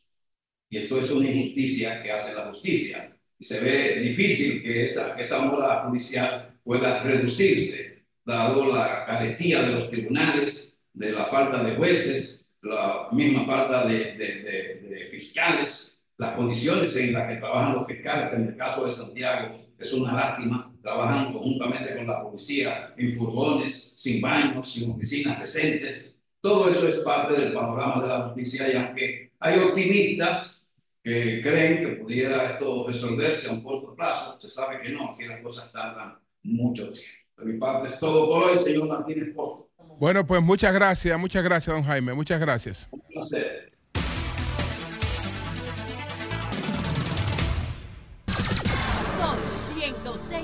106.5. Son las 8.29 minutos. Buenos días, José, adelante. Bueno, gracias Julio. Saludos a todos mis compañeros y saludos a la audiencia. Bueno, eh, dos temas. Quiero darle continuidad al tema más importante para mí. Eh, eh, tránsito y transporte, seguridad ciudadana y salud para mí son los principales temas de este país ahora mismo. Por eso le dedico más tiempo a estos temas que a cualquier otro, incluyendo a la política, porque creo que para la sociedad esos son los tres temas fundamentales para mejorar nuestra calidad de vida. Seguridad social, seguridad pública, seguridad vial y seguridad alimentaria. Para mí esos son los tres temas fundamentales. Pero, aunque voy a volver sobre el tema del presidente ayer en la semanal, que me parece una oportunidad tremenda para que la sociedad dominicana y sobre todo la clase media, que es la que tiene la fuerza electoral para lograr estos cambios, se pueda organizar y pueda aprovechar la coyuntura electoral para hacer con la alimentación lo que hicimos con, con el 4% por la educación. Si conseguimos una ley, una política de Estado de alimentación, el PRM tiene mayoría en el Congreso y pueda hacer esto como parte de sus propuestas electorales, sería un logro grandísimo para la sociedad, para esa sociedad que el presidente describió ayer, señores Antes de ayer. antes de ayer. Fue el lunes. El 70% de los fallecimientos en República Dominicana producto de la alimentación chatarra. Eso es terrible, mano. Y no queremos mirar eso porque la mayoría nos afecta. Pero anyway. Y antes de eso decir lo siguiente. Yo creo que el PRM está abusando de su liderazgo en el Distrito Nacional. Poniendo a Guillermo Moreno en la boleta. Guillermo Moreno, PRM, 20 partidos lo van a apoyar, pero no es un candidato natural en la plaza, no es PRMista. Y tú sustituir a un perfil como Faride con todas las características que necesita el escenario del distrito. A la única que no le convenía ser candidata era a Faride. Pero después a todos los demás actores en el PRM le convenía que fuera ella tiene todas las condiciones para el electorado del distrito. Había una división entre el electorado y ella por asumir un rol oficialista, que es odioso. Ah, eh, siempre, yo lo viví, yo fui cuatro años legislador oficialista y eso me, creía, me creaba muchísimos problemas. Pero el PRM decidió prescindir de ella como candidata y pone a Guillermo Moreno a enfrentar un perfil que es la antítesis de Guillermo Moreno y que el PRM sin querer ha impulsado a Omar. Yo espero que les salga bien. El PRM está contando que si tienen un 50% en la plaza, entonces cualquier candidato debería ganar. Si fuera Y eso no es y eso no es tan blanco y negro, no, eso tiene muchos matices. Yo espero que les salga bien, pero para mí poner a Guillermo Moreno en la boleta, con todo respeto que me merece Guillermo Moreno, que es un tipo que yo admiro, yo pienso que de alguna manera es un impulso a la candidatura de Omar. Para mí. Ahora, si hubiesen puesto un perfil tipo Omar, como Robertico Salcedo, por ejemplo, yo pienso que ahí hubiese sido picante la competencia en el distrito. Pero están poniendo un candidato que realmente contrasta mucho con eh, los perfiles y la configuración del electorado del, del- del- Distrito Nacional. Obviamente, ahí el gobierno tiene un factor electoral que influye mucho en los barrios de la parte norte y vamos a ver qué pasa. Entonces, señores, volviendo al tema que a mí me importa, de verdad, que es el tema de la alimentación. Yo me puse a ver el, todos los detalles de la semanal, de esa presentación del tema de salud. Me puse a verlo, lo vi completito. Para yo observar las características, los matices, la intención que pudiera tener el presidente, que esto no fuera solamente un tema por la campaña, y no, esto está bien formulado, señores. Y aquí yo veo una gran oportunidad. Y para, y para explicar por qué veo una gran oportunidad, si la clase media se empodera, si ese electorado del Distrito Nacional, que es el que hace más presión en la opinión pública, compromete a los candidatos de las principales fuerzas políticas con una política de alimentación, yo creo que lo podemos lograr. Lo podemos lograr. Yo personalmente no tengo problema de eso. En mi casa no hay obesidad, en mi casa no se consume. No yo, en mi casa. No tenemos problema de, de diabetes ni de hipertensión, nada, porque estamos haciendo las cosas correctamente. Pero la sociedad dominicana está enferma. Y ustedes verán ahora cómo lo explica el presidente de la República. Yo, Vita, dale ahí con el, el slide 3 que hablamos. Estas dos afecciones, si pasamos la próxima página, prevalecen, su prevalencia en la República Dominicana es de 3 millones de personas con hipertensión arte- arterial. Pero miren lo, vamos a decir, preocupante de esto, es que el 46% de las personas de hipertensas desconocen que padecen esta enfermedad. Y hay un millón que viven con diabetes mellitus. Y de esas, el 33.5% de las personas desconocen que tienen esa enfermedad. Si pasamos la próxima página, la mortalidad es de 66 mil muertes en el año 2022. Y el 70% de, estos, de estas muertes, es decir, 46 mil personas, fue debido a enfermedades cardiovasculares, la principal causa de muerte por salud en la República Dominicana y también en muchos países. Bueno, miren señores, esos son los dos datos. O sea, tú tienes 3 millones de dominicanos eh, enfermos con hipertensión arterial y el 70% de las personas que mueren mueren por diabetes eh, tipo 2, dice el presidente, y por hipertensión. Bueno, entonces, ah, esto es por una, por una sobreexposición a la comida chatarra. Yo no tengo ninguna duda. De hecho, el concepto de diabetes eh, mellitus tipo 2, ¿saben lo que significa mellitus? ¿Quién sabe lo que significa mellitus aquí? Nadie. Mellitus viene de miel, exceso de azúcar. Mellitus viene de la palabra miel de abejas. Eso es lo que significa diabetes mellitus tipo 2. Porque es la, es la diabetes que no se hereda. Pero la que se hereda es porque ya nuestros padres eh, comían, estaban sobrepuestos al azúcar y nos lo legaron en los genes. Y eso con, eh, con, con un, con un buen eh, un, un ambiente epigenético se puede superar. Obviamente, ya la, la, la- la diabetes heredada plantea un problema de dependencia de la insulina. Pero lo que el presidente está diciendo ahí es un diagnóstico terrible. Y esto no duele, señores. Esto solamente explota. Y cuando explota, ya tú tienes que medicarte de por vida. Y si sigue el mismo estilo de vida chatarra, termina en hipertensión y te jodes. ¿Cómo lo dicen esas estadísticas ahí? ¿Qué hacer entonces? Bueno, yo después de ver la, la semanal, ah, yo me puse a mirar el, la propuesta de Hartz. ¿Qué es lo que plantea Naciones Unidas, eh, Organización Mundial de la Salud y, y- la Organización Panamericana de la Salud? ¿Qué es lo que plantean ellos? Bueno, lo que ellos plantean son cuatro pilares. Son cuatro pilares que yo quiero comentar para ustedes brevemente. Los cuatro pilares para ello poner en práctica este programa al cual la República Dominicana se está dirigiendo, pero se está dirigiendo en la parte reactiva. Recuérdense lo que siempre les digo, el modelo de salud y el modelo de seguridad en RD son iguales.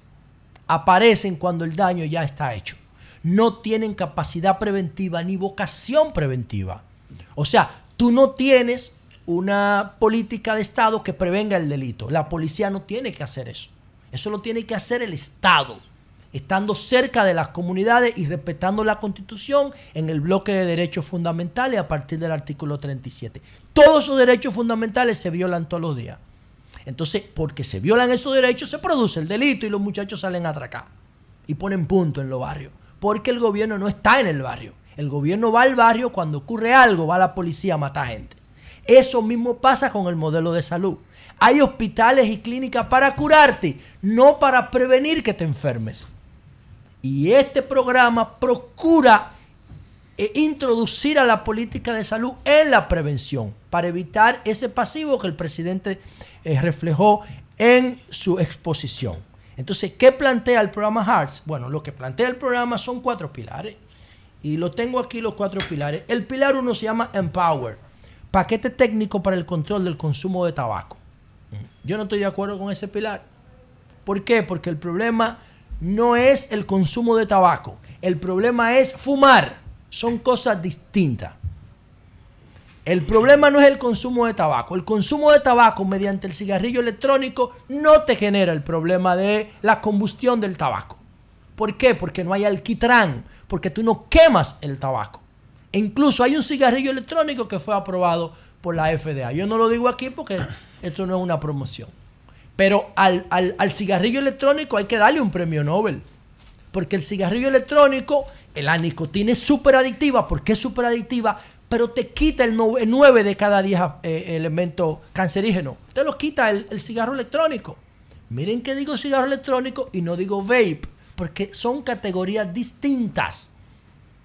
Entonces, con este pilar del empower y el tabaquismo, en el abordaje no estoy de acuerdo. Sí es bueno que la gente deje de fumar, pero una cosa es fumar y otra cosa es el cigarro electrónico. Y estos modelos tienen 50 años, por eso no reflejan las actualizaciones tecnológicas de la sociedad de hoy.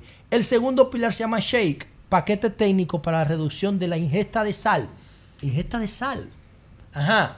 Entonces tú aquí me dices, vigilancia para medir y monitorear el consumo de sal, movilizar el sector para promover reformulación de los alimentos, adoptar normas para el etiquetado y la promoción, conocimiento de educar y comunicar y consumir menos sal. Menos sal. Ay, ¿por qué tú me pones la sal aquí y no me pones el azúcar?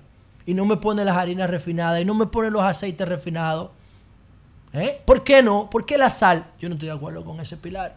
Porque la sal no es el problema. El problema es el azúcar, las harinas refinadas, los aceites y los ultraprocesados. Esos son los cuatro problemas. Para los No es hipertensos la sal es Bueno, importante la- el- porque la hipertensión, es la retención de los líquidos. La hipertensión es un pasivo porque tú no comes bien.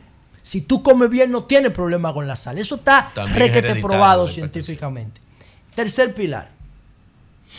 El tercer pilar se llama Replace, paquete técnico para eliminar las grasas trans producidas industrialmente. Revisar los productos alimentarios con grasas trans producidas industrialmente. Con esto estoy totalmente de acuerdo. Promover la sustitución de la grasa trans producida industrialmente, totalmente de acuerdo. Hay que plantear una, una alternativa a los industriales que viven de esto. Legislar para eliminar la grasa trans de productos industriales, evaluar y monitorear y concientizar sobre el impacto negativo de la grasa trans. Ahora en la propuesta, que brevemente, Julio, para que me dé un minuto, voy a plantear eso. Y el cuarto paquete se llama ACTIV, paquete técnico para la promoción de la actividad física. Sociedades activas, entornos activos, personas activas, sistemas activos. Totalmente de acuerdo con los pilares 3 y 4. Eso hay que hacerlo. Fundamentalmente eso hay que hacerlo. Hay que hacer una semanal con esos pilares. Porque aquí es que está la posibilidad de mejorar nuestra salud. ¿Y qué hacer para lograr esto? Bueno, lo primero es aprovechar la campaña electoral para que los los partidos se comprometan con políticas de estado de salud. Y lo segundo es la educación, señores. La educación. Tú tienes que hacer un foro internacional sobre nutrición y estilo de vida, porque no es la salud nada más. Son cuatro elementos, como dice el plan. Es comer bien, es dormir bien, es manejar las emociones para evitar el estrés y hacer ejercicio. Son cuatro factores, cuatro patas que tiene la mesa de la calidad de vida. Y si una de las patas falla, no vamos a lograr nuestros objetivos. Entonces hay que hacer un foro sobre calidad de vida y de ahí sacar una materia en las escuelas para que las escuelas empiecen a dar inteligencia emocional, empiecen a dar clases de alimentación inteligente a los niños para que los niños puedan reproducir ese comportamiento. Aquí 8 de cada 10 médicos no pueden explicar lo que es una caloría. Médicos que van a estudiar para curar gente, no para prevenir enfermedades. No te pueden explicar lo que es una caloría. No te la pueden explicar li- literalmente. Entonces, tercer elemento, hay que plantearle una alternativa a los industriales, a los que están produciendo cosas refinadas, los que producen azúcar, los que producen aceite de semillas vegetales refinados y los que producen ultraprocesados y harina. Tú tienes que decirle a ellos ¿Qué van a hacer? Si la misma Organización Mundial de la Salud le está diciendo, tenemos que eliminar la grasa trans de la legislación. Y está la mayoría de productos tienen grasa trans de lo que están en el supermercado. Y aceite refinado. Que hasta la ciruela pasa tienen aceite vegetales, señores.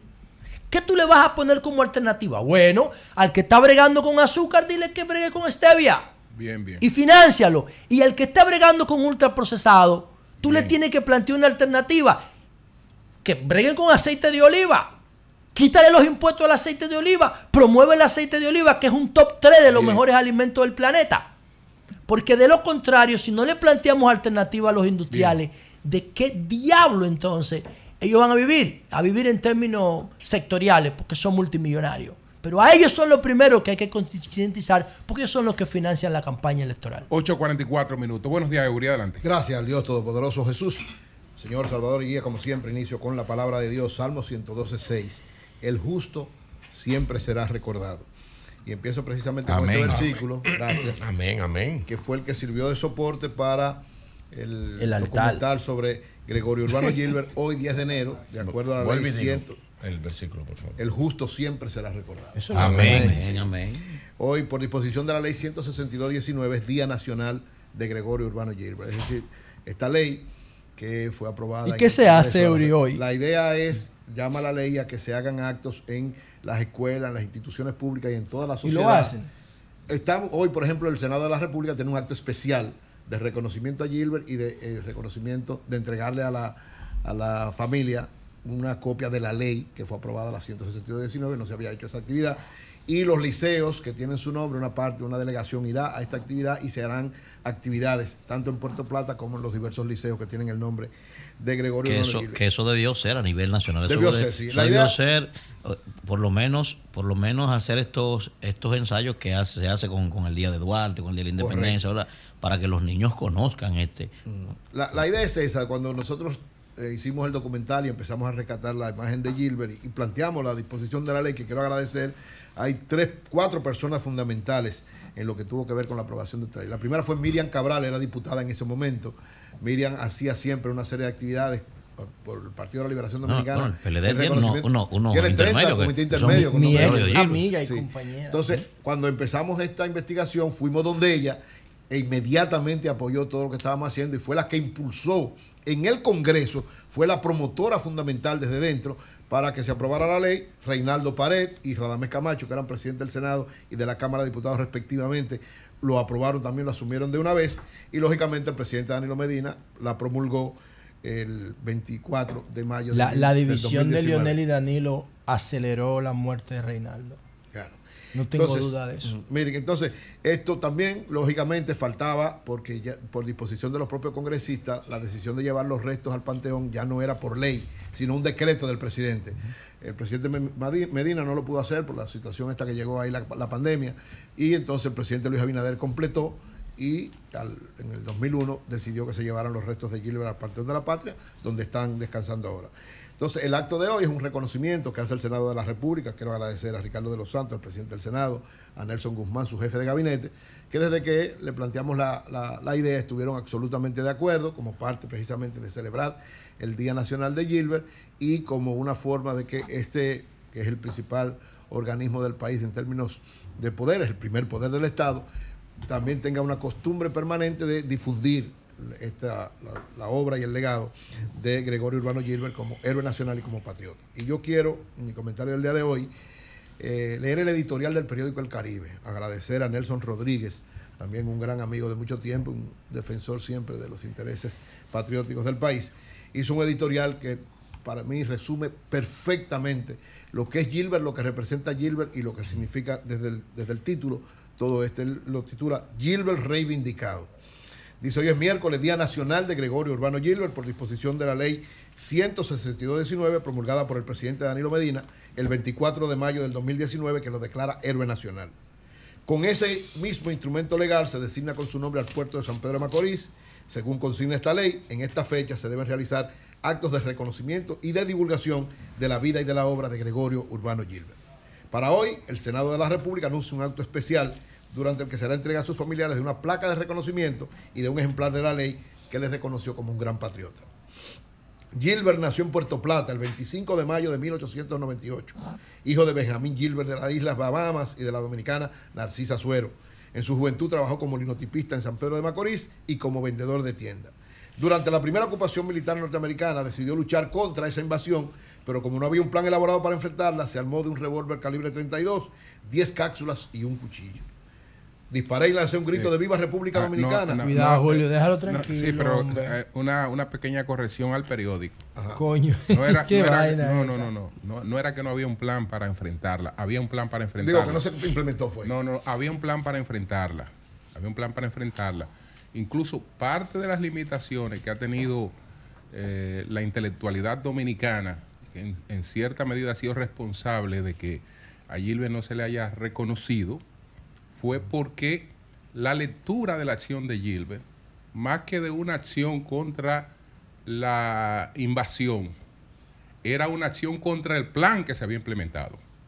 Porque el plan que se había grave, Eury, el plan que se había diciendo. interpretado, no, el plan que se había interpretado, estoy hablando de eh, don Américo Lugo, eh, Francisco Enríquez y Carvajal, que trazaron la línea del nacionalismo dominicano, consistía en un enfrentamiento pacífico de la invasión en términos legales y usando los escenarios internacionales. Porque ellos decían, Estados Unidos tiene tomada eh, Cuba, está tomada Puerto Rico, está tomado Haití. Militarmente no tenemos opción. Entonces hicieron toda una campaña eh, eh, pacífica. Entonces hubo un sector que se oponía a ese lineamiento y la acción de Gilbert es una expresión contra la línea que se había establecido. No era que no había una línea establecida. El nacionalismo dominicano, frente a ese acontecimiento, eh, actuó como ha actuado frente a todos los acontecimientos de esa naturaleza. Incluso gente eh, eh, sacrificándolo todo, como lo sacrificó Don Américo, como, como el caso de Pelegrín Castillo, que terminó eh, sacrificando hasta su execuator eh, por, por, por- por las denuncias que hizo de todas las violaciones que se, que se cometieron. Lo único que no estaban de acuerdo con la parte del enfrentamiento eh, mi- armado. porque lo que creían que no tenía sentido. En el caso de San Pedro de Macorís, Gilbert era parte de ese movimiento. Ese movimiento prometió, programó que iba a hacer la Pero actividad. Gilbert no formó parte Sí, sí, de sí, los- él era- no, pero, pero- no de los gavilleros. Los No, gavilleros sí, de los gavilleros, no, de los gavilleros también. Él- de ahí salió De a ser de parte. Natera. Sí, él- Ramón Natera. De ahí él salió a ser parte qué de los buena serie dan los gavilleros. Él lo coño. que hizo fue. él Una serie de Netflix, Había la decisión de enfrentar la, la invasión. En el caso de San Pedro de Macorís se organizó un plan del que él era parte. Y cuando llegaron, cuando iban a venir las tropas, le dijeron que no, que precisamente no iban a hacer nada en concreto ante la llegada de la invasión, sino que iba el plan general de protestar en términos de tiempo y de una serie de elementos. Gilbert no estuvo de acuerdo y por eso él tomó la decisión él solo y esa se convirtió en una de las acciones patrióticas más importantes de bravura, de defensa de la, de la soberanía nacional. Por eso, el 10 de enero que se declara el Día de Gilbert y se declara como parte importante de la lucha en contra de esa Pero intervención. mi querido Nelson, un periódico y un editorial no debe, no debe desconocer. No debe Porque desconocer. integre ese argumento, Julio, No, más nada. no de- porque no, eh, no, es que no- eso no le quita valor No, a sí, sí le quita valor. Usted decía en un editorial que no había un plan para enfrentar la invasión. Ah, bueno, pero ya exacto. Cuando- eso es lo que está es dejando de Cua- reconocer cuando lo que más es el con- argumento cua- que tú citas. Cuando lo que más es constancia de cuál fue el comportamiento. Llama a Pellegrín para que explique lo que hizo Pellegrín. eh, el- eh, cu- cuál El fue abuelo. cuál fue el El bueno, abuelo, el cuál fue el abuelo. comportamiento del nacionalismo dominicano que se inmoló prácticamente porque aquí no hubo aquí no hubo una línea digamos de conciliación con, con, con la invasión aquí la, la- la gente eh, sacrificó lo poco que tenía lo, lo- lo que podía dar lo dio eh, contra contra contra esa invasión Sí, pero en el caso específico de San todo, Pedro. todo, todo, todo lo que podía pues, entonces había un plan no. para enfrentar la invasión En el caso, estamos hablando de San Pedro de Macorís. En el caso de San Pedro de Macorís, había, el plan no se desarrolló. ¿Por qué? Porque el grupo que estaba y con el que el Gilbert era parte, pues recuérdate que todo fue posterior. La, invasión tenía tres, meses, eh, dos meses, fue en noviembre. Entonces, el plan global de defensa y todo lo otro, del que Gilbert también fue parte posteriormente, se desarrolló más adelante. En ese no, y lo de momento. Gilbert fue un la acto de valor más un acto- personal. fue un acto de valor Un personal. acto de valor personal Claro. porque todavía No, por eso no tenía habían dos meses de organizado. Y eso hay que La reconocerlo. grandeza Claro. de eso, precisamente. Usted di- dice, disparé y lancé un grito de viva República Dominicana como resultado del fuego que abrieron los oficiales que se estaban eh, eh, orallando los intereses de la patria. Esa intrépida y novelesca existencia de Gilbert peleó en su eh, intrépida y novelesca existencia. Gilbert peleó también junto a Augusto César Sandino en Nicaragua contra la invasión de Estados Unidos a esa nación en 1927 y tras un año en la fila del ejército sandinista regresó al país. Y oigan esto, en 1956 se doctoró ya con más de 40 años, el de, doctor en filosofía en la Universidad Autónoma de Santo Domingo, con una tesis llamada Heroísmo, donde hacía una evaluación de todos los grandes Ahora, luchadores. ahora, Eury, este es un país que necesita una profunda revisión. ¿Tú sabes lo que es? Cualquier muchacho, carajo, de esto, futil, que cante dembow, sea más conocido y venerado por los Eso jóvenes que un individuo que fue comandante al lado de Claro. César Sandino, mi hermano. Siempre O será sea, así. un individuo que se enfrentado tres veces al imperio más poderoso del mundo. se va a sobreponer sobre lo cultural. Michael no, Jordan no, y no, Michael no, no, Jackson No es que se imponga, no es que se imponga, Pedro. Es que, no el- es aquí. es que el Estado no haga nada para No, y revertir más eso. todavía. Lo peor es que el Estado no haga nada para revertir eso. No, y yo creo que Una hace, que el escenario. De hecho, aquí, aquí, aquí, Tú le preguntas a la gente quién es más conocido entre, por ¿Y ejemplo, entre LeBron James ¿Eh? y Francisco Rosario Sánchez, para no poner a Duarte. ¿Eh? Y gana LeBron.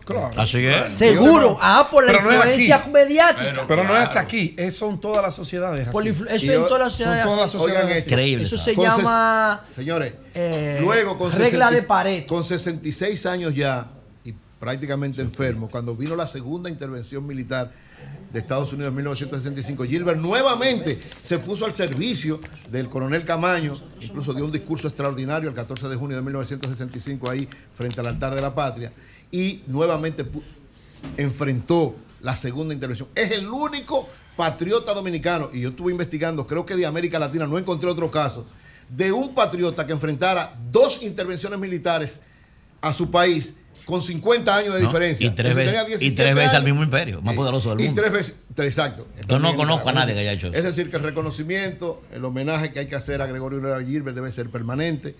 Saludamos esta decisión del Senado de la República de reivindicar la imagen de Gregorio Urbano Gilbert y exhortamos, porque ni el Ministerio de Cultura ni las, el Ministerio de Educación, a pesar ¿verdad? de todo el esfuerzo, no solamente, no estoy hablando nada más de este gobierno, en sentido general, porque esto lo estamos haciendo desde el año 2018, cuando empezamos a hacer la investigación de Gilbert, en el 2019, cuando se hizo la ley y eh, hasta el día de hoy. Ojalá que así como hizo el Senado, el Ministerio de Cultura y el Ministerio de Educación asuman los días 10 de enero a hacer actos de reconocimiento a Gregorio Urbano Gilbert. El ministro José Ignacio Paliza, que ayer dio la rueda de prensa Ah. a la que Guillermo Moreno no pudo asistir. ¿Cómo que no? ¿Cómo pudo, maestro? Yo No, No fue no, maestro. No, pudo asistir. No pudo. Ahora, si Paliza sabe que A una Guillermo- cosa tan importante. ma- manejando la imagen de manera estratégica. ahora, si Paliza sabe que Guillermo no va, también la maneja. La, suspe- la pospone. Habría, no, habría enviado a otra persona también. No, pero mandaron a Don Fidelio de Pradel, pero, pero maestro, como sí. quiera. Pues hoy podemos saber el tema de Trajano. También. Sí. Paliza También, lo sabe todo. Paliza, reclamas Claro, sabes Aparte, todo. el jefe él campaña. Atención, Trajano. Vamos a conversar Sí, presidente el, de Trajano, campaña. el Exacto, ministro- presidente. el ministro eh, administrativo de la presidencia y además es el jefe de, De la campaña. Paliza, va a tomar una licencia ahí, no se va a meter en lío Ese es el mayor power, coordinador nacional o Sí, general de campaña sí, de Luis. sí. Un puesto que estaban aspirando un paquete. Amigo de Omar Fernández. Entonces apearon, apearon a Trajano. Amigo de. Omar Son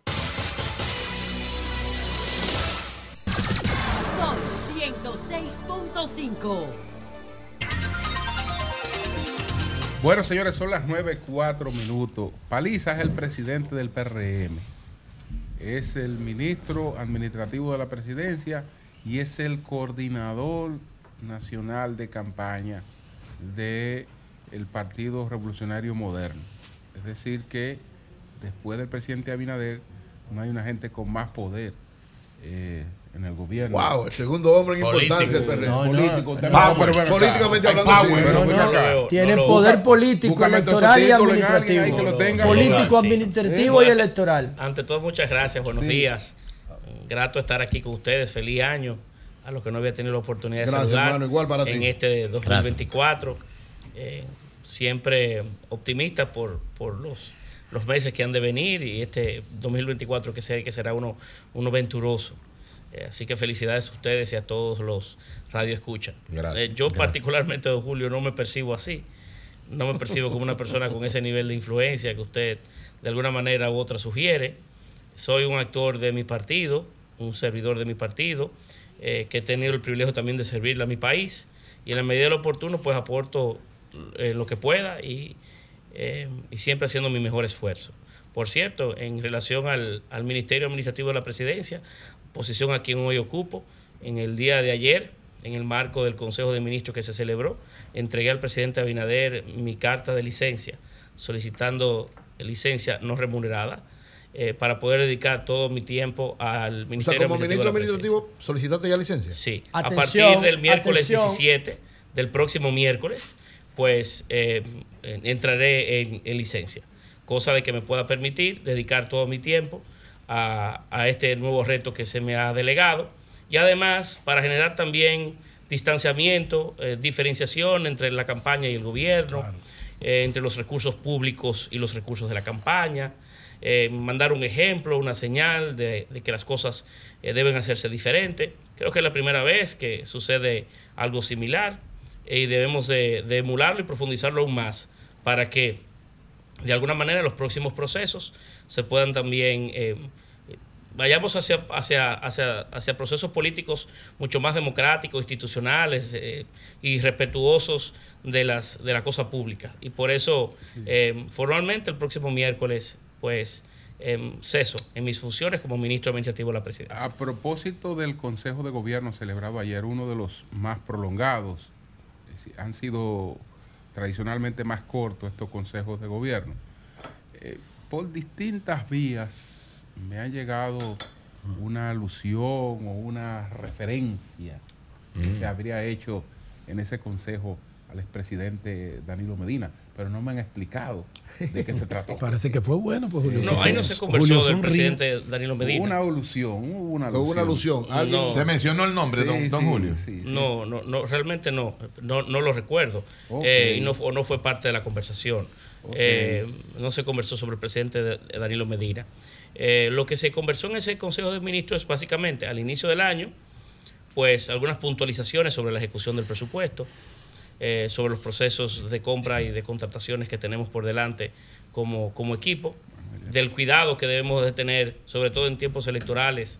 El presidente siempre es, eh, en, lo- en el ámbito público y privado, siempre es, resalta la nota de lo, de lo necesario que es el, el cuidar eh, el- la, la función que hoy tenemos y de no involucrar recursos públicos en campaña. Eh, conversamos sobre la ejecución del, del presupuesto del año anterior eh, y de las hicimos básicamente una, una especie de análisis FODA de, de las cosas que hicimos eh, bien y de algunas cosas que necesitamos mejorar para con la ejecución del presupuesto de este año. Y fue en, esa, en, ese, en ese ámbito el, el- el Consejo de Ministros que celebramos. Pero no se hizo, eh, no se trató casos específicos de ningún del, del expresidente Daniel Ortega. No sé a qué usted se refiere de manera particular. Bueno, la- eh, Quizá eh, la información. Manuel, entonces, ¿las funciones suyas quién la va a asumir? Eh, el presidente Abinader es una prerrogativa del presidente Abinader, pero entiendo que será uno de nuestros actuales viceministros que se quedará de manera Como interina. encargado. Sí. Ah, ya yo sé cuál es. Eh, ministro, primero agradecer su, Mi su sobrino. presencia aquí con nosotros, ministro. Mi sobrino. Eh, hace un ratito nos decía aquí el amigo Trajano que él tiene un acuerdo con ustedes. De hace Que- tiempo. De hace más de un año, dice él. Y que en ese acuerdo a él se le aseguró que él iba a ser el candidato a senador de la provincia de Barahona, pero uno tiene información de que van a elegir a otra persona primero. Al señor Ayala. Al señor Ayala. un ¿verdad? empresario primero, si Moisés no- Ayala. si Moisés nos puede Ayala. orientar sobre Moisés eso. es diputado, eh, no, es su- su co- y es médico. ¿Verdad? Si, no- si nos puede orientar sobre eso. Y segundo, usted acaba de decir de hace mucho tiempo, yo había escuchado de un viceministro joven que lo iba a sustituir a usted de manera interina. Pero ayer unos amigos ¿verdad? me dicen que muy probablemente, de manera interina, Andrés Bautista García. ¿Qué usted sabe de eso, ministro? No, sobre el, el primera, sobre el último de los temas, ya le comentaba que eh, se plantea que uno de los viceministros nuestros eh, actuales sea quien encabece el ministerio de forma, de forma interina. Por cierto, en el Ministerio Administrativo de la Presidencia nos ha tocado el privilegio de tener cuatro o cinco, bueno, los seis viceministros. Son hombres y mujeres de muchas condiciones eh, y con mucho, con un recorrido conocido, pero no hay duda de que cualquiera de ellos pudiera encabezarlo. Eh, pero la- las próximas horas el presidente Abinader lo informará. Quisiera ser respetuoso de darle o permitirle a él que sea, que, que sea el que lo haga. ¿Cuál, ¿Cuál es el rol de No, lo de Trajano, Trajano, Trajano. Yo tengo una pregunta. Y, y después, especificarle, por cierto, Moisés, que usted refería a Nayib, es, es hijo de un connotado dirigente del Partido Reformista. Lo fue por mucho tiempo, creo que fue inclusive presidente de la sala capitular de Barahona en su, en su época. Eh, ¿El que es ahora diputado? Sí, sí. Pero me refiero a su padre. Su Ah, padre su viene de padre. una, Ah, o sea, ya. de una historia eh, de políticos, de políticos A Nayib se le de la zona. eso ya. Mira, en el Partido Revolucionario Moderno, en las próximas horas, creo que será un poquito más prudente. Antes de culminar este, esta semana, anunciará al país la conformación completa De su boleta. su boleta eh, congresional. Tranquilo, Eh, Trajano. queda- Oíste, hermano, Dos o tranquilo. tres senadurías y algunas diputaciones que en el marco de las reservas que nos hemos definido quedan por anunciarles al país. Algunas muy emblemáticas. Y nos hemos dado eh, el, el espacio de esta semana para anunciarlo formalmente por los... eh, por los, los- dados los procedimientos partidarios que tenemos y las formas de informó, informó Jaime, Jaime Tomás informó que ya el ministro de Salud eh, solicitó su, Su licencia. Su licencia. eh, para esa posición porque va a ser, eh, él, él dijo que era hoy que usted lo iba a anunciar como candidato a senador de, de Santiago. Virgilio dijo, dice que no es hoy. Pero que sí es cierto. Es el domingo. Pero que Es el domingo. Virgilio dice que es el ya el decreto tiene Que- nombre. Que, que usted lo va a anunciar. Número. Llévese de Virgilio, que Virgilio es Ah, Ese nombre, ese nombre. José Ignacio, José no, Yo a Virgilio. que- Yo apuesto a Virgilio. Lo de, lo, lo de la. Sí. No, es cierto pero- que ya solicitó la licencia. Pero lo, lo cierto es que la- las próximas, quisiéramos que fueran el día de hoy, que nosotros pudiéramos culminar la conformación de ¿Cuántas nuestras boletas. solicitaron ahí? De las boletas congresionales.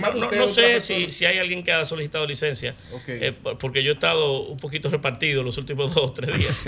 Eh, pero, Con tantas cosas. Sí, pero quisiera que fuera en el día de hoy, que pudiéramos anunciar las senadurías y diputaciones que quedan pendientes. Hoy. Pero quisiera que fuera hoy. Pero quiero ser prudente y por eso he dicho que antes de concluir la semana, Bien. porque usualmente en estos, en estos temas, por eso quiero ser muy cuidadoso, eh, uno tiene siempre el, el tiempo de conversar con otros dirigentes que tenían aspiraciones similares, eh, tiene que dar eh, algún, informar sobre la dirección partidaria del territorio eh, donde usted ha tomado tal o cual decisión, aunque sea conocida, sabida y deseada, pero usted tiene que tener la ¿Qué- formalidad qué le digo a de Trajano, convocarlos. entonces, ministro? No, pare- eh, parece que y tiene que ver, tiene que haber Va como diputado. tiene que haber esa, Trajano. digamos, esa dinámica Ayala. y por eso he Y querido tener el cuidado. Bueno, Eh, no, allá- ¿qué le digo a Trajano? él Allá es diputado actual. Y si hay un compromiso con Trajano, como se dijo. Que hay que honrarlo. Hay que ver. No, y además mejor perder con Pero tranquilo, Trajano. si hay una amistad, si hay una amistad que yo he podido en estos días ir construyendo, eh, por cierto, vinculado a partidos aliados, ha sido, ha sido con un buen amigo Trajero, que me ha dado, por cierto, en el caso mío, un trato muy preferencial y siempre de, de mucho cuidado. Tranquilo, Trajano, hermano, que en en breve sabrás lo que Él va a habló pasar. con mucha seguridad. Pero bueno, Sí. eh, José Ignacio Paliza, eh, ministro administrativo de la presidencia, presidente Yo no sé del Partido Revolucionario Moderno y coordinador nacional de campaña de esta organización política. Ayer se hizo el anuncio de la candidatura a senador por el Distrito Nacional del señor Guillermo Moreno. Eh, en esa actividad vimos a don Fidelio Despradel, lo vimos a usted, pero no vimos al propio Guillermo. O sea, uno no entiende si se va a anunciar eh, la candidatura de él, que él no estuviera ahí como presidente que es eh, de Alianza País y, candidato a la posición. El PRM con esa candidatura estaría de alguna manera tirando la toalla en el Distrito Nacional. No, no, todo lo contrario. Inclusive el profesor Guillermo Moreno no acudió en el día de ayer porque el próximo domingo, en horas de la mañana, Pero- celebraremos un gran acto de proclamación Farideh va el ¿Escuchaste, domingo. Julio? de su Sí. candidatura senatorial, Sí, así como del el país, presidente Abinader como candidato de Alianza País. Farideh va el domingo. y- por tanto, y don por tanto eh, es una eh, eso fue parte de un diseño que hicimos para dejar la presencia de don Guillermo, eh, la, vamos a decir, la, la imagen que pueda dejarse en el imaginario de la sociedad dominicana, sea la de él y la del presidente Abinader alzando sus manos. Pero Farideh Eh, iría y por eso domingo. hicimos, hicimos en la Ella viene hoy. dividimos, dividimos esta, esta información como en dos, pero como la uno- suscripción de un acuerdo Como uno que se dio a conocer como uno ayer. entiende que el, que el PRM es un partido grande. Sí. Incluso el, el- el- el mayor. Es un partido grande. Ahora es el número el- uno. El, número uno. Claro. El presidente del PRM estaba ahí. Sí. Esa Exacto. actividad que La- tal la- vez. Debió estar el la presidente de simbología Alianza del poder. País. que tal vez como no iba al de Alianza País, no debió ir el No debió ir el presidente, mandar un adjunto. Sí, un adjunto. No, esos son los partidos, los partidos sí, de la oposición. Para, para que, para- estemos en igualdad de para- condiciones. Para que se. Es como el embajador. No, sí. no, eso, eso es partidos de la oposición que usualmente no quieren ni juntarse ni verse, andan escondidos, salen corriendo, no sé, No mandan se al mucho de tercero, eso, ¿no? mandan al tercero, no quieren No, que tire no fotos se lleve juntos, mucho de eso. eh, No, eh, que nadie entiende cómo es eso. Eso fue lo que hizo no se sorprenden estos días, ¿no? Nosotros tenemos la suficiente humildad y tranquilidad. No, pero, se yo, le- pregunté, pregunta. yo le pregunté La que si. Faride va a estar el, domingo en ese acto de proclamación de Guillermo Moreno. Porque Faride es un gran activo político en el Distrito Nacional. Eso no se puede. Y es una eh, preocupación y- por Farideh. No hay dudas. Y está designada Fa- junto a Palillo. Faride, la- Faride- la coordinadora. Faride Raful ha sido una excepcional legisladora y es una, un astro de la política dominicana Claro. hoy. Y lo mejor que Eh, le pudo pasar es que no la nominaran como ¿Por y, qué? y tendrá ella la oportunidad de seguir eh, eh, creciendo en el ámbito de, de este del- de este difícil mundo que, que participamos. Pero Farid es un modelo No, de político no, no, no, dominicano y modelo no de mujer dominicana. Dos preguntas No, eh, concretas. José Ignacio. La primera, ayer en el, en el Consejo de Gobierno, uno de los elementos esenciales que plantearon es que en este año van a reforzar la inversión pública. Eso implica, o sea, el año pasado la, la inversión pública fue floja, el, el- el crecimiento fue no el esperado, sino mucho menos. Eso implica que habrá en términos reales, porque hay elecciones y está prohibido tanto inauguración o inversión importante prácticamente a la mitad del año. Aunque Rogelio Venado se va a inventar un No, método no, vamos a ver. de la yo- ley para que yo lo digo, inaugure. impli- eh, eh, así mismo como se planteó eso, se vio que había la necesidad de manejarse con absoluto cuidado en el periodo electoral hasta mayo o junio, si hubiese una segunda vuelta. No, eh, es evidente que el presidente Abinader ha sido totalmente respetuoso de la ley y de los tiempos. Y el presidente, usted puede tener la certeza de que cuidará siempre de, esa, de ese recorrido. Eh, y no, no, no, no habrá inauguraciones en, fuera de los tiempos que la ley prevé. Eh, así como también eh, las actuaciones del- de la campaña se ajustarán lo, en el ámbito de, lo, de siempre de lo prudente, de lo oportuno y del marco de la ley. Eso es una, algo que usted puede asumir como tal. Inclusive, la primera vez que el presidente sale a apoyar un candidato fue, fue apenas hace dos o tres días, luego de aperturado el proceso de campaña a nivel municipal. En el caso de Faride, como presidente del partido, como persona que tradicionalmente ha tenido una defensa del papel de la mujer. Abogado número Eh, 3 de Farid. Sí, no, en, en sentido general. Ella, amiga nuestra, Parisa siempre ha de defendido que las mujeres Claro. ocupen papel La importante en los partidos. O sea, Claro. ¿Qué fue lo que determinó que el PRM no asumiera, como tú dices, la calidad, eh, que fue buena legisladora? O sea, todo, todo el mundo el que la valora la valora muy positivamente, pero no es la candidata. ¿Qué pasó? Pero, Digo lo que se pueda saber. Pero es, una, es, es distinto a como usted hoy quizá lo está percibiendo. Ajá. Miren, en el año 2020 yo era senador de la República en representación de Puerto Plata. Había tenido, había sido escogido presidente del partido y me debatí en un momento si seguir como senador o no. Hay algunos que me planteaban que si yo no participaba como candidato a senador, enfrentándome a un partido oficialista, ponía en riesgo la plaza de Puerto Plata. Algunos otros me que llegaron a decir, mira, el PRM está llamado a obtener mayorías en el Senado. Tú quizás como presidente del partido pudieras concluir tu, tu vida legislativa como presidente del Senado. Deberías mantenerte ahí. Pero en realidad, en el caso mío, en aquel momento de, de la decisión que tomé, por encima de mi propia suerte, de mi propia garantía y de mi propia carrera, estaba la colectiva, estaba la partidaria. El Partido Revolucionario Moderno a mí me había dado demasiado, me había hecho diputado, senador, presidente de su partido. Y por tanto era momento de yo devolver parte de lo que a mí se me había, se me había entregado. Garanticé el triunfo de mi provincia con la compañera Ginés Burnigal, que no era una mujer cualquiera, ni una representante cualquiera. Tuve, Que ya había sido senadora. Claro, y de muy buenos resultados. Una marca en Y también me aporté todo mi tiempo y esfuerzo a que el presidente Luis Abinader ganara. Una situación similar hoy sucede con Faride. Faride hoy gana la senaduría de la capital sin mayores contratiempos. La gana. Sí la gana, sin mayores contratiempos. Y es una mujer con una, una ruta en su labor legislativa ejemplar. Ha sido luz de la transparencia, de las mejores prácticas en República Dominicana. Ha enfrentado inclusive a los suyos cuando ha tenido que hacerlo. Y es una mujer de grandes, de grandes determinaciones. En este momento ha entendido, al igual que yo quizá en aquel momento, que era, es- era tiempo, ¿verdad? También de ceder un poco de uno mismo para poder consolidar, en este caso, un bloque de, de partidos que apoyan al presidente Abinader. El único partido con, con quizás un perfil propio o identidad propia en todos los procesos políticos del pasado que quedaba eh, sin tomar una definición era Alianza País, que tiene un discurso, el, el líder de Alianza País, similar a lo que ha querido el presidente Abinader eh, impregnar en su gestión, No de ser transparencia, de transparencia, de honestidad eh, y de tener independencia de, de juicio. Y además es un partido que ustedes conocen, que a través del tiempo también ha tenido un desempeño interesante en el, en los, en el momento político que, que ha, que ha tenido que vivir y desarrollarse. Y por tanto, ella cede parte de sí para consolidar a su partido al tiempo que garantizamos el triunfo de la capital y ella entrega un legado o una trayectoria a un hombre que tampoco es cualquiera. Porque también tenemos la certeza y la garantía de que tendr- tendremos un gran senador.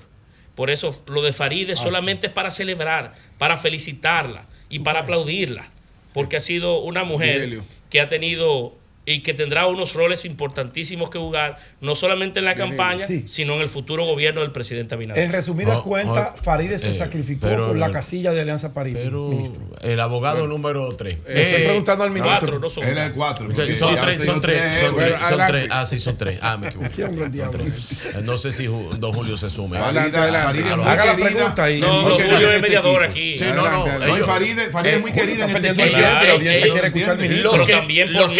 No, los que no votaron por ella son Señor, los que haga más la quieren. pregunta porque Mira, la audiencia eh, espera. No, no allí votó por ella. Nunca. No, no. No, se no, le no. cae la mano. No. Eh, No, no se me cae la mano, pero no voté No, por no, ella. no, no, amiga Qué bueno, eso es un acto La de pregunta, honestidad. al grano, José. Ignacio, Al fondo. eh, la capital, Santo Domingo Este, Santiago, San Cristóbal, San Francisco, La Vega, Puerto Plata, Higüey y La Romana suman el 70% del voto ponderado nacional a nivel municipal. Son las concentraciones de personas que están en esos municipios. Hoy, ¿cómo son los números del PRM, de los alcaldes de esos municipios? empezando por el Distrito Nacional. Mira, yo siempre intento ser prudente y poco triunfalista, eh, en- porque eh, inclusive en, mi- en mi propia carrera y vida, cuando yo he tenido buenas ventajas, trabajo más, porque el triunfo tiene que encontrarte trabajando. Claro. Eh, y yo creo mucho en eso. Eh, nosotros vamos a tener un gran desempeño en las elecciones municipales. Yo espero que inclusive mejor que el que hoy tenemos, que no es cualquier cosa, porque hoy tenemos 70.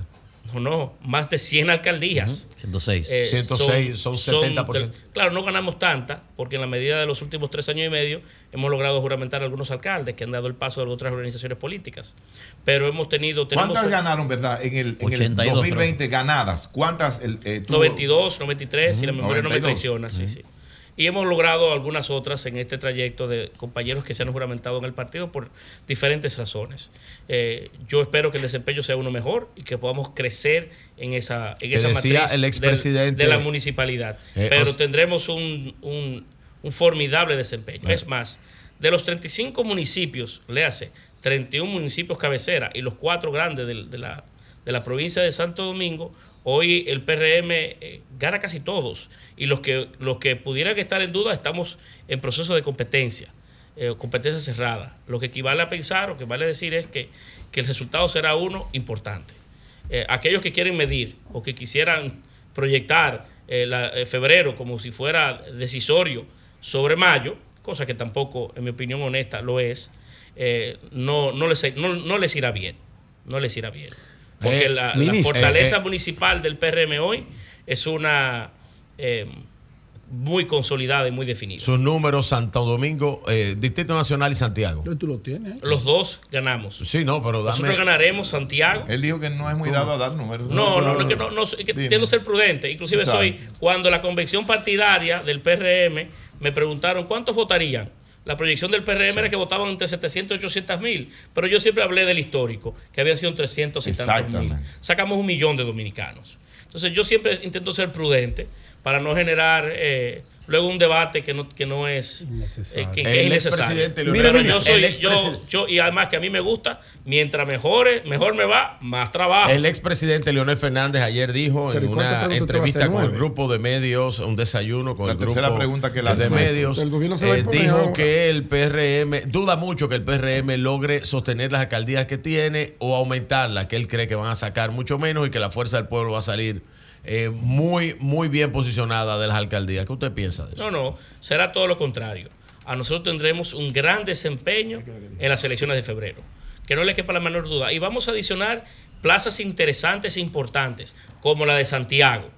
Estamos trabajando para que plazas como esas y otras importantes que hoy ocupa la posición puedan eh, aparecer el próximo 18 de febrero en un mapa con un color distinto.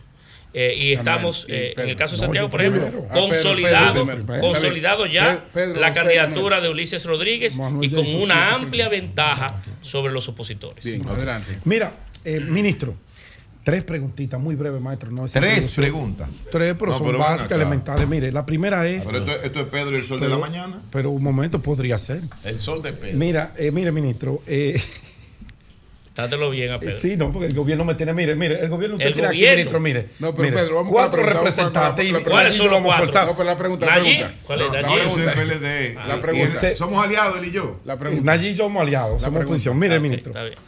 Eh, la número uno es el rol que jugará André Bautista en el próximo torneo electoral, partiendo de estrella, la grandeza, el peso de esa figura para, para consensuar, Tremendo. para traer. Número uno. Número dos, el candidato a senador de la capital tiene en un momento determinado que salir a hacer campaña y apoyarse en los diputados. Y la pregunta es si Guillermo Moreno, con algunos diputados del PRM que incluso tienen procesos aperturados, que ayer le cambiaron el juez, eh, se va a montar. Si eso está, ustedes lo, lo lograron eh, hablar con él. Y lo tercero, lo tercero es si usted tiene alguna información, esto es fuera de lo político, de un supuesto brote de mosca del Mediterráneo en la zona de Bávaro. Mira, en relación a la primera pregunta, don Andrés, eh, no va a aportar, está aportando. Es más, Tolete. debo decirle que hoy hemos logrado firmar la más importante, suscribir la más importante alianza o coalición de partidos políticos en la historia de la República Dominicana. La más importante había sido de 14 partidos políticos. Esta, a nivel presidencial, es de 21 partidos políticos y a nivel municipal llega a 25 entre movimientos Ey, políticos fuerte. reconocidos y partidos políticos. Y esa la, con- la construcción de esa coalición eh, tiene mucho que ver con don Andrés Bautista. Don Andrés Bautista ha sido, fue- le fue delegado eh, esa, una comisión de alianza junto a otros dirigentes como Ricardo de los Santos, Eddie Olivares, Nelson Arroyo, Juan de Jesús Garrigó, pero, pero don, don Andrés ha sido el gran arquitecto, el gran constructor de esa formidable alianza. La más importante de la historia de la República Dominicana en cantidad de partidos políticos. Y si va, Y tiene que dicho ver- la crema. Y eso tiene que ver mucho con, con el esfuerzo de don Andrés, a quien yo primer, agradezco. primer presidente del PRM. Es presidente de honor del partido. Exacto. Es presidente de honor del partido en su condición de presidente, presi- primer Entonces la, presidente. la segunda era... Eh, eh, la- la- ¿Cómo vamos a No, orquestar pero per- las per- diputaciones? permítenos, permítenos, permítenos iniciar el, El la, 14. labor, la labor municipal, Ve la allá. labor, perdón, de la campaña de Don Guillermo. El 14. Y esta, a partir del próximo domingo arrancaremos. E invítalo el martes proclama. tenemos una reunión de, de toda la dirección del Gran Santo Domingo. Ahora de tiene de la- suerte. del, del Distrito Nacional para con él. Y bueno, va- vamos ahí a ver la Guillermo Moreno. Pedro, tú ir a la proclama en calidad de periodista. No, no, no, del INE me, engañó, dijo que me iba a invitar a lo de la Ignacio, Colombia, que es un logro mío. José Ignacio, y no me, me dejó No, la única fuera. diferencia que puede existir. Pacheco no quiso que yo fuera. La única diferencia que pudiera existir, se lo garantizo, eh, si existiera alguna preocupación en materia eh, de agrícola, ¿verdad? Como usted ha planteado, sí, es que en este rumor. gobierno, en este gobierno habrá transparencia que en el pasado no la hubo. No, no, esa no es la Ahora- pregunta, ahora- ministro. Que No, nos hizo, en el pasado nos hizo de la falta de No, no, no. transparencia sobre ese No, tema y no, el mal no, manejo no. de esa crisis No, no. nos hizo perder No, ministro. la capacidad de exportar respeto. vegetales hacia los Estados Unidos, Ministro, por ejemplo. Aquí ministro, no ocurrirá eso. Ministro, con todo respeto, voy a repetirle la pregunta a ver si usted se me confundió. No, yo le pregunto que sí, porque hay un supuesto. Yo le digo supuesto porque no tengo una información que yo fui y miré eso. Como yo fui y participé en aquella Bueno, ocasión. Limercruz lo admitió Yo le ya. pregunto. No, yo sí me acuerdo de la, si de la hay- última vez que si ocurrió. la hay o no la hay. que me ocurrió, pero- la, la última vez ocurrió un caso similar que se ocultó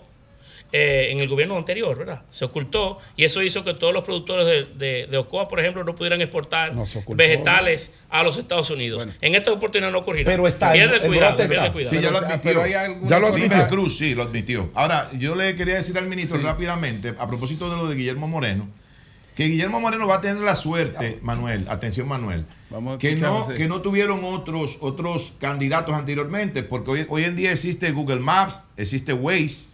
Él no se va a perder en los barrios de la capital. No, hay un equipo operativo. José, que él José- nunca ha caminado por esos barrios. Nunca. Hay un equipo operativo. Bueno, No, entonces se Eh, perdían. Bueno, mira, en el año 2012, cuando estaban compitiendo Danilo y, e Hipólito, eh, Lionel había resistido a aprobar la- el 4% por educación, aunque él fue que promulgó la ley en el 97. Pero Hipólito y Danilo aceptaron aplicar el 4% si ganaban las elecciones. Danilo ganó y el 4% Cumplió. tiene dos, dos años. Ok. Tenemos, yo pienso que el balance del gobierno está bien, por eso ustedes están marcando eso en las encuestas, pero hay problemas fundamentales en la sociedad. Seguridad pública, seguridad vial, es un caos el tránsito en República Dominicana, un desorden mayúsculo. Y lo que planteaba el presidente con ese diagnóstico tan objetivo ayer, en la semanal, 7 de cada 10 dominicanos tienen problemas de sobrepeso. Y eso genera diabetes tipo 2, hipertensión y enfermedades autoinmunes. La persona, esta es una sociedad ya de clase media, aunque mucha, una franja muy vulnerable. Los sectores organizados que quieran promover este tipo de política pública dentro del programa de gobierno del PRM para mejorar el tránsito, para mejorar la alimentación y para mejorar la seguridad, por ejemplo. ¿Qué pueden hacer? ¿El programa de gobierno es cerrado de ustedes o ustedes tienen algún website, algún foro, algún espacio donde la sociedad organizada pueda promover propuestas de política pública para que ustedes la lleven a cabo si se reeligen? No, muy buena pregunta. En el, en el proceso anterior de campaña, porque hay que recordar que esto es un gobierno en, en desarrollo, con un plan de gobierno en desarrollo. Eh, nosotros hicimos una gran consulta nacional en todo el territorio nacional, con la presencia del propio presidente, hoy presidente Abinader, tendiente a construir esa matriz que nos permitió traer o presentar al país un plan de gobierno y hoy ponerlo en marcha. Estamos en el, en el justo hoy en la discusión de la metodología que nos va a poder ayudar a actualizar el plan de gobierno y a presentarlo a la sociedad de tal manera que pueda enriquecerlo y que el que quiera participar de la construcción de esa nueva de ese nuevo compromiso, de ese compromiso renovado pueda hacerlo, porque yo coincido contigo. Hay muchos elementos en una sociedad como esta que va de forma acelerada y que todos los días tiene un reto nuevo que tenemos que, eh, enfrentar y que tenemos que construir soluciones y prever en el tiempo las que van a, las que van a ocurrir, porque no hay dudas de que los próximos años tenemos, tendremos retos que hoy quizás no son los prioritarios, pero sí lo serán en el futuro. Así que con ¿Y mucho gusto... ¿Cómo, ¿Cómo se va a hacer? ¿Cuál sería el formato? Todavía no lo han definido. est- estamos ju- justo en, la- en esa discusión eh, y creo que también en el transcurso de esta semana vamos a, a- a poder definirlo de tal manera de presentarlo al país, cómo vamos a renovar ese compromiso y cómo vamos a construir ese compromiso Sería renovado. un programa de gobierno participativo. ¿Ustedes le darían oportunidad a la gente que proponga a- así es el actual y así debe ser el futuro. Porque hay que recordar que un plan de gobierno no es solamente una propuesta, es un compromiso. Eh, y por eso el compromiso debe ser, debe ser construido, elaborado junto a, la, junto a la sociedad. Este debe ser un esfuerzo de todos. Además, el gobierno que, que nos planteamos, que hoy dirigimos, es un gobierno de todos, o tiene que ser de todos. Y por tanto, coincido contigo de que la metodología debe ser lo más amplia posible para integrar a cualquiera que quiera aportar a esa, a esa discusión. ¿qué, qué reflexión le produce a usted eh, la experiencia vivida con el caso Miguel Gutiérrez? Es, una, es un hecho o un caso del que no nos sentimos orgullosos como partido y que creo que llama a la reflexión de, toda la- de todas las organizaciones políticas del país de que eso es un tema que debe tratarse de forma, Atención. de forma colectiva. Eh, la participación del dinero fácil, del, del narcotráfico, de actividades ilícitas en la política, es una que debemos afrontar entre todos, porque no es solamente eh, objeto los partidos políticos todos, sino la sociedad en sentido general. Y por tanto debemos de, de- de conversar, dialogar y tener herramientas más fuertes que nos permitan conocer mejor a las propuestas que los partidos presentan y poderle presentar a la sociedad dominicana la, la mejor versión de la política posible. Ministro. Pero ese caso y otros a que han, han ocurrido a nosotros eh, no, nos, no nos llenan de, de orgullo. Inclusive lo que hemos hecho es, es separarlos de las filas del partido. Ministro, quiero apelar a su condición de ministro administrativo. Resulta que ayer el Índice Mundial de Contenedores publicó un informe que da cuenta ya de que por la situación que está pasando en el Mar Rojo, los fletes han aumentado. Saber si usted, ¿verdad? El director de aduanas, el ministro de Industria y Comercio, se han estado visualizando eso, se han tenido alguna reunión para de cara a prepararse para esa, posible impacto en este mundo globalizado. Eso por ese lado. Y segundo, No, y hay otros retos de esa, de esa misma naturaleza. Por ejemplo, también el bajo cauce del canal de Panamá, como, con- como, con- como consecuencia de la, de la reducción de, de la presencia de agua fresca en el mismo, también han hecho, ha, propiciado en las- las- los últimos tiempos retrasos en el y aumento de- de- del- del costo del, del transporte como consecuencia de eso. O sea, Eso que, por ese- que hay varios retos en el. Eso por ese lado, ministro. Y lo otro, usted va a compartir la dirección de campaña con, con la amiga Faride, pero su condición de presidente del partido, evidentemente, que le da una, digamos, una mejor posición, saber si ha visualizado cuál es el rol que va a desarrollar Faride, cómo se van a dividir los trabajos, si han conversado Mañana sobre tenemos la primera reunión, por cierto, con don Eduardo y Faride, eh, porque la propia Oh. Faride, por el asueto navideño, Viene estaba fuera del país. eh, y mañana tendremos la primera, la primera de las Y don reuniones. Eduardo es enlace, ¿cómo? Don- don- don Eduardo ha sido designado para, eh, para dirigir o llevar la gran coalición de partidos que tenemos. Claro, ha- habrá una estructura una estructura que nos acompañará porque- tanto en la coordinación nacional, Sí, que hay otros anuncios que habrán de darse, cuando- como también en la, en la construcción ¿Usted de la tiene gran coalición de partidos. Sí, yo sí, yo sí, No, se yo tiene. sí. Sí, que lo la preocupación- así, la la preocupación preocupación de se Doña tiene. Marisa. El de Osuna. No, Luis ahora, eso que está preocupado. los partidos aliados dónde deben está de la logística. José Ignacio, Eduardo. Nayib tiene una preocupación con eso. ustedes- tiene- ustedes- inclusive, Cuando vaya- inclusive, Cuando Nayib Nayib- la Nayib logística donde desde- Eduardo. Pero si me permite, Nayib desde su partido tiene esa preocupación porque en su ¿Tú eres la par- FUPO del Oye, PLD? oye, Fuerza del pueblo. Oye, oye, Señores, porque en su partido, en su ¿Por partido. cuántos partidos que iba aliado? No, pero espérate. El pueblo el dominicano. partido de el parti- esa posición no existe en el PLD, entonces Ok, Nayib estaba ok. extrañado. Señores, un momentito, Porque esa posición de momentito. que, de que que me responda la pregunta. Un momentito, por ¿Ellos favor. tienen aliados? Ministro, de, ligera, nosotros llevamos siete, que Opción democrática Ah, está ahí opción también. Como el arenque Un momentito, un momentito. Ministro, Delis le tiene una pregunta. Adelante, Delis. Cuidado con Delis. Esa Buenos días, buenas tardes, buenas noches, dominicanos de todo el mundo. Sí. José Ignacio, gracias por tu amistad. Y quiero, te voy a hacer una pregunta. Y quiero respuestas concretas, no mareo. Coño, no, no como No, me hizo a mí. Ah, pero pero ¿cómo ¿cómo es? era? ¿Cuál Que me evadió, me evadió. La posición del Partido Revolucionario Moderno, del PRM como partido, sobre la presencia de cuatro millones de haitianos en la República Dominicana.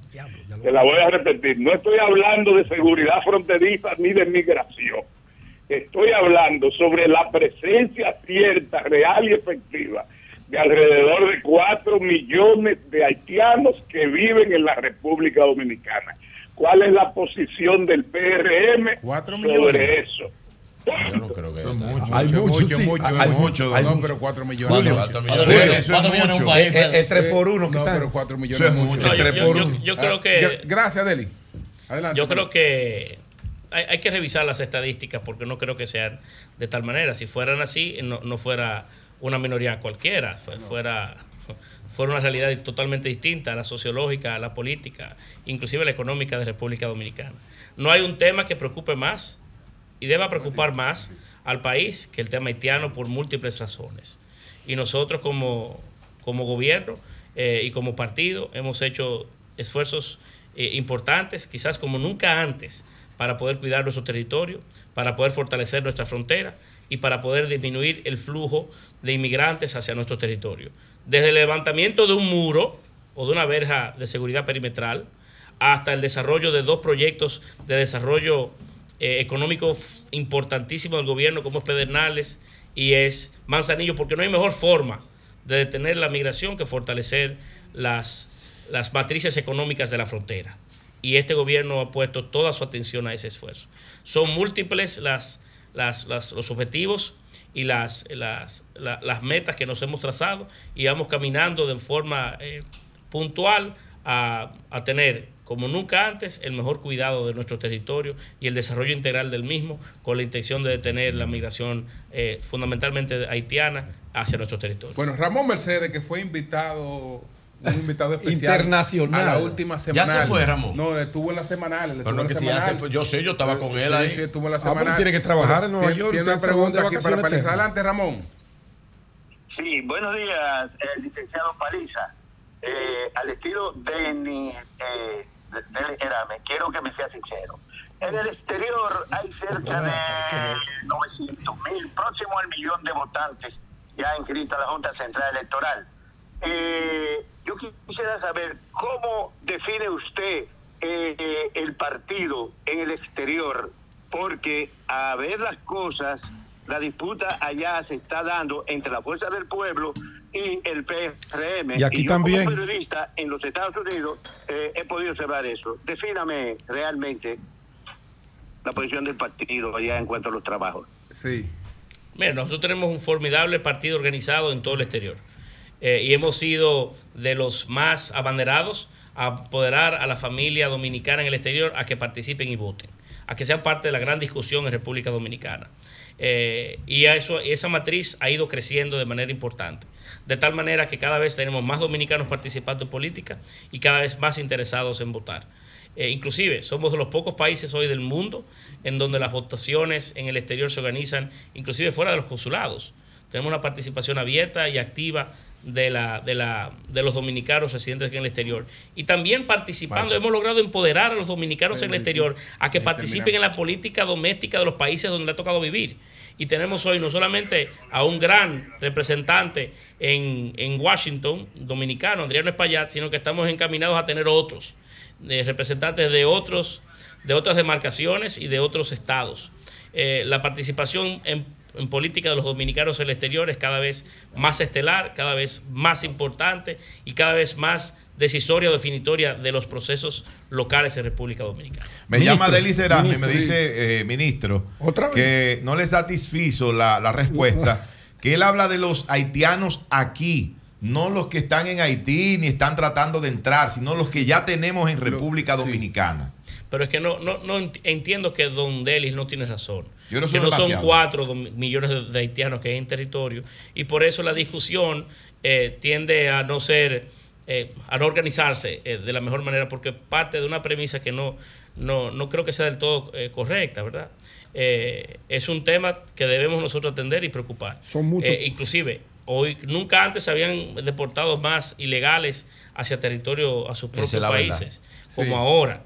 Eh, pero es una combinación de políticas públicas la que hay que tejer para con la presencia de los ilegales en territorio dominicano ya. Algunos de los cuales tienen residencia, viven aquí, tienen familia. Son, son, hay una, eh, es una mezcla de políticas públicas la que debe de, de- de imponerse en esa gran discusión. Pero no, pero no son cuatro millones, no. No, Yo no no creo- pueden yo ser. tampoco creo que sea esa cantidad. Ministro, ayer Julio Martínez Pozo, en una parte de su comentario, llamaba la atención de una de un pedido de explicación por parte de un grupo de congresistas opositores en España a raíz de unos 33 viajes que había realizado a la República Dominicana el presidente del gobierno español, Pedro Sánchez, o por lo menos su avión salió del territorio español con un plan de vuelo hacia la República Dominicana y uno se ha quedado pensando si qué pasó, si eso es cierto, si el gobierno maneja algún tipo de información de esos viajes. Mira, eh, no, no tengo información que pueda ayudarte a responder tu curiosidad.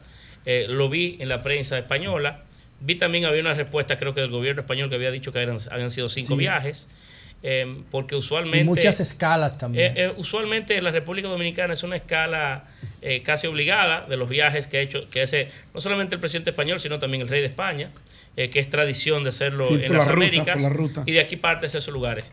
Toma aquí un- unas, una- unas horas, eh, eh, eh, comparte combustible, re- restablece combustible y vuela.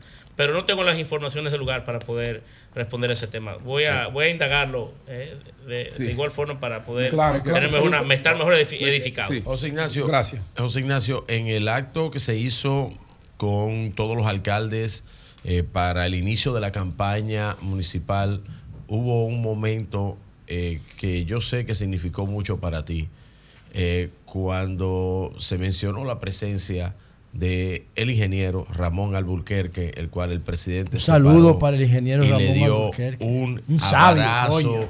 eh, y eh, con Ay, esa inteligencia inmediatamente y la inteligencia y la capacidad de articular la comunicación del ingeniero Albuquerque empezó a integrarse y a trabajar comunicacionalmente, diría yo, para su partido. ¿Qué te merece ese abrazo eh, en ese en ese evento? Pero es que del Ra- domingo? Ramón Alburquerque, del quien yo he aprendido mucho y que le debo parte de mi, de mi carrera y de lo que sé, de, de lo que conozco de mi país, de la política, a él, porque crecí junto a él. Brutal No ha tenido un comportamiento en su vida que no sea ese.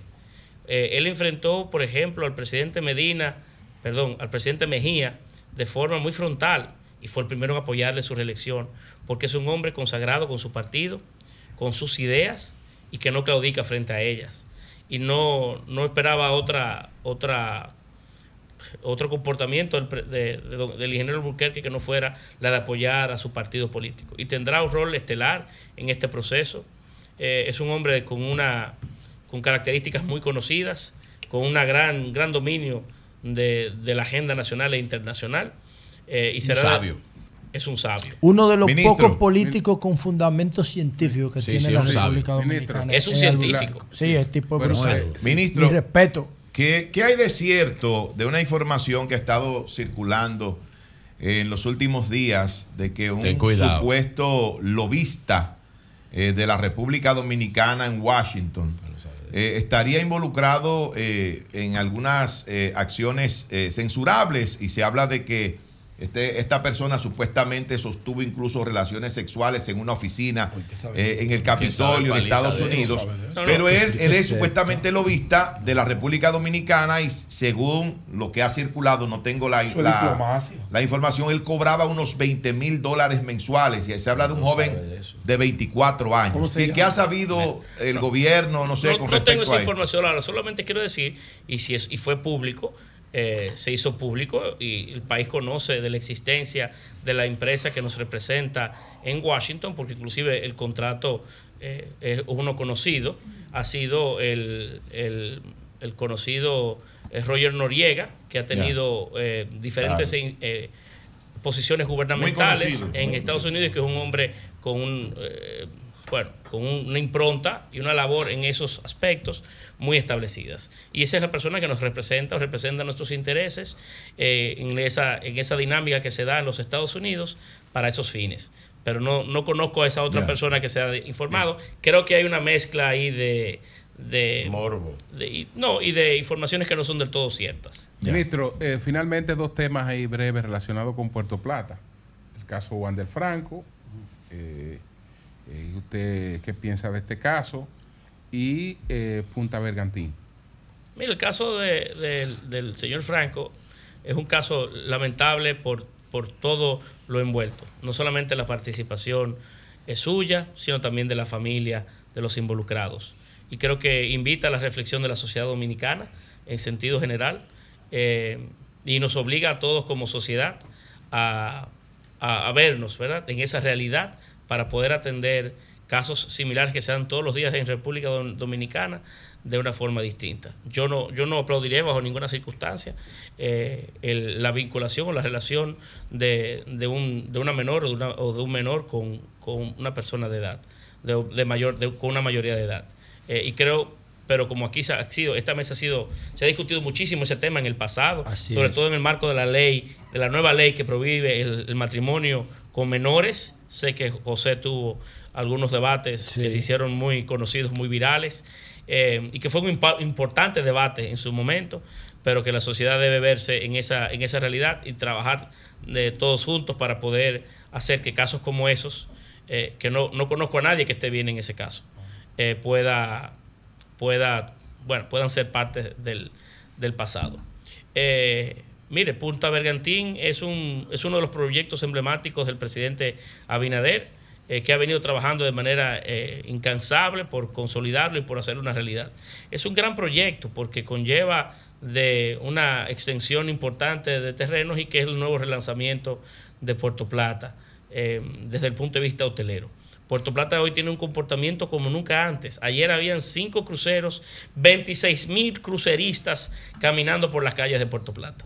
Yo que tenía unos días eh, que no, no, no pernotaba o no duraba tanto tiempo en mi provincia como pude hacerlo en el Año Nuevo, eh, y pude ver el impacto directo que se da con esas dos terminales de cruceros y la cantidad de gente desplazándose y el dinamismo económico en el pueblo, es uno, Puerto Plata es uno, un Puerto Plata muy distinto.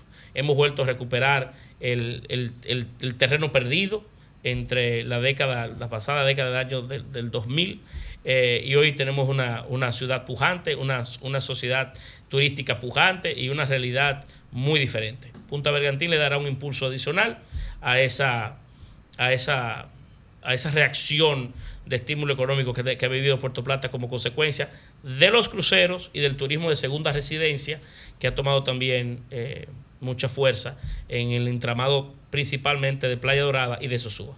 Bueno, señores, José Ignacio Paliza, ministro administrativo en licencia a partir del miércoles. Del miércoles 17. Del miércoles 17 Una entra en licencia, Licencia de funciones para eh, dedicarse plenamente. Una semana ahí para organizar algunas cosas y Eh, para- conversar también con el equipo. Dedicarse plenamente Perdón, a la, Juli, a la ¿quién te campaña. sustituye en la licencia? No, ya ya, ya- ah, ya está. Todavía ya- es una facultad del Sí, presidente. la facultad del presidente, pero Ok. todo indica que será uno de, mi- de los viceministros. De los que hoy- viceministros. Ok. Bueno, pues gracias, Paliza. Muchas ustedes, gracias. señor, Bien, muchas gracias. buena entrevista. Bueno, cambio y fuera. Son 106.5. 10, un minuto. Buenos días, allí adelante. Gracias, don Julio Martínez Pozo. Muy buenos días a todo el país. Trata de leer el asunto para que pueda hacer comentario. Y por supuesto. Que yo creo que está desconcentrado hoy. Y por supuesto, a este equipazo del sol de la Fue una mañana. estrategia que usé para desconcentrar. Miren, antes, antes de pasar con el comentario que tenemos para el día de hoy, yo quiero solidarizarme, yo quiero desde aquí enviar eh, nuestras condolencias a nuestro amigo, Hermano hermano, y compañero del Sol de la Mañana, Luis Ramírez, por el fallecimiento en el día de ayer de su querida madre, doña Rosa Maura Ramírez Encarnación. Un abrazo. Así que un abrazo fuerte para Luis Ramírez. Todo nuestro eh, apoyo. Y decir que, bueno, sus, eh, los restos de su madre serán expuestos eh, esta tarde en la funeraria Blandino del Abraham Lincoln a las 4 y recibirá cristiana sepultura en el día de mañana en Puerta del Cielo. Así que desde súmeme, aquí súmeme a mí también a esas condolencias. desde aquí un fuerte abrazo para nuestro querido amigo y compañero Luis Ramírez. Sí, Rosa Maura Ramírez. Así ¿verdad? es, Encarnación. Eh, que es también la madre, la madre de el eh, eh, coronel eh, eh, McKay. ok. Ah, pero qué bien, no sabía que eran hermanos. Perfecto. Miren, señores, ayer el delegado del Partido de la Liberación Dominicana en el municipio Santo Domingo Este, ante la Junta Municipal Electoral de ese importante municipio, depositó un acto de recusación contra la señora Grecia Báez de Colón. Ustedes recuerdan que hace ya unas semanas nosotros hablábamos de este caso, de que la señora Grecia Báez de Colón es miembro titular de la Junta Electoral Municipal de Santo Domingo Este, pero al mismo tiempo es la esposa del coordinador de campaña de Dio Astacio. Es la, es la esposa del coordinador de campaña de Dio Astacio. Es decir, que es el señor Jesús Colón, que hay una relación directa, una relación cercana que entra dentro de las incompatibilidades que tiene la ley 2023 sobre el régimen electoral de la República Dominicana. Usted solamente tiene que irse al artículo 42 eh, y buscar eh, en ese artículo y en su párrafo donde establece claramente, claramente, cuando una miembro titular de una junta municipal electoral debe abstenerse de participar en la organización y en el montaje de ese proceso. Y precisamente cuando tiene una vinculación hasta segundo grado, hasta segundo grado, con un candidato o con un directivo de un partido político, como es el caso del señor Jesús Colón, que es el coordinador de campaña de Dio Astacio. Ayer César Montaz, delegado del PLD ante la Junta Electoral Municipal de Santo Domingo Este, depositó esa recusación para que la miembro titular, la señora Grecia Báez de Colón, esposa del señor Jesús Colón, coordinador de campaña de Dio Astacio, bueno, para que ella se retire de todo lo que tiene que ver con el proceso organizativo, con el montaje de las elecciones municipales del próximo 18 de febrero. Y no lo estamos diciendo nosotros. Ahí está la ley. Es la ley 2023 y los remito al artículo 42 y su párrafo donde dice claramente cuáles son las incompatibilidades que tienen los miembros de una junta municipal electoral. Esa misma ley, en otro artículo, contempla también esas mismas incompatibilidades para los miembros de la Junta Central Electoral. Eso hay que denunciarlo. Donde esté pasando, eso hay que denunciarlo. En cualquier municipio del país que haya una situación similar a lo que está ocurriendo en Santo Domingo Este con la señora Grecia Báez de Colón, hay que denunciarlo, porque usted no puede ser juez y parte. Usted es juez o es parte, pero no puede ser las dos cosas al mismo tiempo. Así que nosotros esperamos que en los próximos días, eh, que no pasen muchos días, y la señora Grecia Báez de Colón tome una licencia y se retire de todo lo que tiene que ver con la organización y el montaje de las elecciones municipales en Santo Domingo Este. Por otro lado, y finalmente, señores, ayer fue anunciado eh, por el propio José Ignacio Paliza, que acaba de estar aquí con nosotros, presidente del Partido Revolucionario Moderno, coordinador nacional de campaña, fue anunciado la candidatura de Guillermo Moreno como candidato a senador del Distrito Nacional por el Partido Revolucionario Moderno.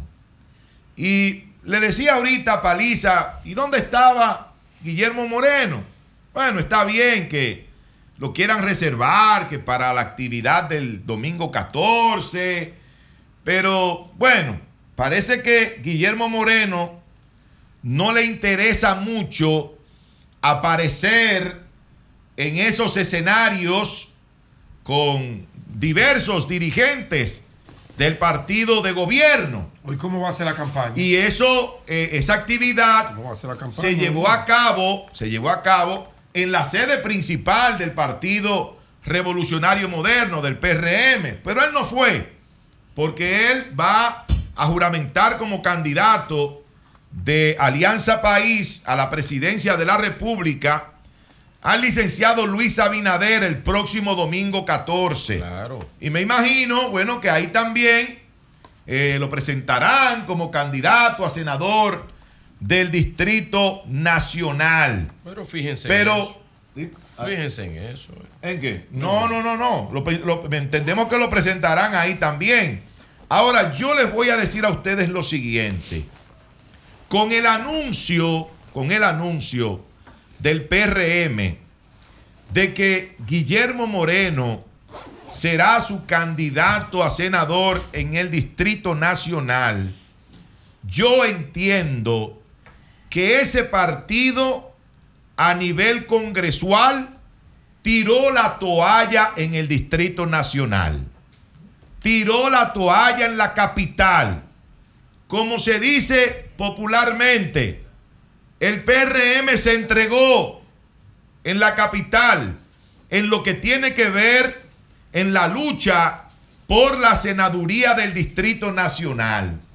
Porque Guillermo Moreno no es el candidato ideal, no es el idóneo para enfrentar un candidato como el que lleva la alianza Rescate RD, que es el joven Omar Fernández. No, no lo es. Pero ¿por qué para tú no resaltar a Omar tienes que denigrar a No estoy denigrando a nadie, porque yo no he dicho nada malo de Guillermo Moreno. No, pero y- y- Simplemente he dicho que él no aporte. es el candidato idóneo para enfrentar, para enfrentar a un candidato como el que tiene eh, Rescate RD, que es Omar Fernández. me- por ejemplo, eh, es un aporte, eh, hermano, para que lo tome como un aporte. Por ejemplo, maestro, usted me ha oído a mí eh, hablando eh, o deteriorando las calidades que tiene el candidato alcalde por Rescate RD en Santiago, don Víctor Fadol. Usted me ha oído No, hablar. no, pero He Nayib- resaltado- pero tampoco lo ha hecho, pero Nayib tampoco lo ha hecho. no ha Pero. He resaltado, porque tampoco lo he ha hecho. resaltado, Yo no he dicho pero- eso. he Pero- resaltado pero- sus capacidades pero- como la pero- tiene, pero- pero como dirigente. no- pero no- usted me ha ido denigrando no he a mí, Pero no- no ha al denigrado, candidato, pero no- al candidato Pero- pero no ha por denigrado. Santo Domingo Este. A Guillermo Moreno nadie lo va a denigrar. Ah, No, usted no. me ha oído a mí eh, eh, deteriorando las calidades de, No, no, don no, Luis no. Alberto. Ha Al contrario, Es ponderado ser un empresario. En todo caso, un político. En todo caso, él está destacando. Por ejemplo, en ese caso está Tú me- en lo de la juventud de Omar. Claro. Usted me ha oído- el carisma. La, la, vejez no es denigrante. No, Es no. decir, la- Para allá vamos no. todos. Para allá vamos todos. Para allá vamos Es decir, Guillermo todos. eso no es. Y yo quiero llegar- allá vamos todos. y yo quiero llegar a viejo. Yo Claro, quiero. pero Claro, tú estás cerca. denotando ¿Qué las calidades de, de, de Omar Fernández, que es un joven talentosísimo, con luz propia. No, yo no hago eso. Yo no hago eso para denotar las calidades de, mis candidatos. no lo está- Pero- él no lo está haciendo, Pero yo no he dicho- yo no he dicho nada- No ha dicho nada peyorativo Nada peyorativo. Julio no lo permite. Nada negativo de la persona de don Guillermo Moreno. Que repito, eh, es el candidato del PRM. Que el PRM con esa decisión, señores, oigan que se lo estoy diciendo hoy. 10 de enero del año 2024, el PRM se entregó en la capital en lo que tiene que ver con la senaduría del distrito. El PRM tiró la toalla en la capital porque con Guillermo Moreno no podrá competir con éxito frente a una candidatura fuerte, vigorosa, joven, que tiene la alianza opositora Rescate RD, personificada en el joven Omar Fernández. Así que pasarán los días, eh, veremos el desarrollo, ¿verdad?, de la campaña del doctor Guillermo Moreno, pero no le quepa la duda a nadie, y con esto no quiero lastimar a ninguna persona, ni quiero que me vayan a malinterpretar, pero el doctor Guillermo Moreno, en las elecciones congresuales de mayo de este año 2024, y lo voy a decir en un término que no quiero que se malinterprete porque ese es el argot popular. O sea, así es que habla el pueblo, así es que habla el pueblo. Sí, ¿cómo es? Va a recibir una pela de ese muchachito que se llama Omar Fernández. Cambio y fuera.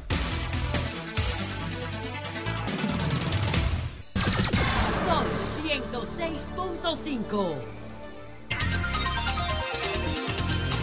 tratando de hacer contacto con Brian eh, Paul Espinosa, periodista de Ecuador, para Coño, ojalá. monitorear, Ah, no. monitorear la situación del Ecuador. la Y que nos miremos en ese espejo nosotros, La- ecuatorianos. Ayer, ayer La- lo hablaba. la- ya lo tenemos ahí. No, porque aquí hay autoridad, aquí- los políticos aquí son inteligentes.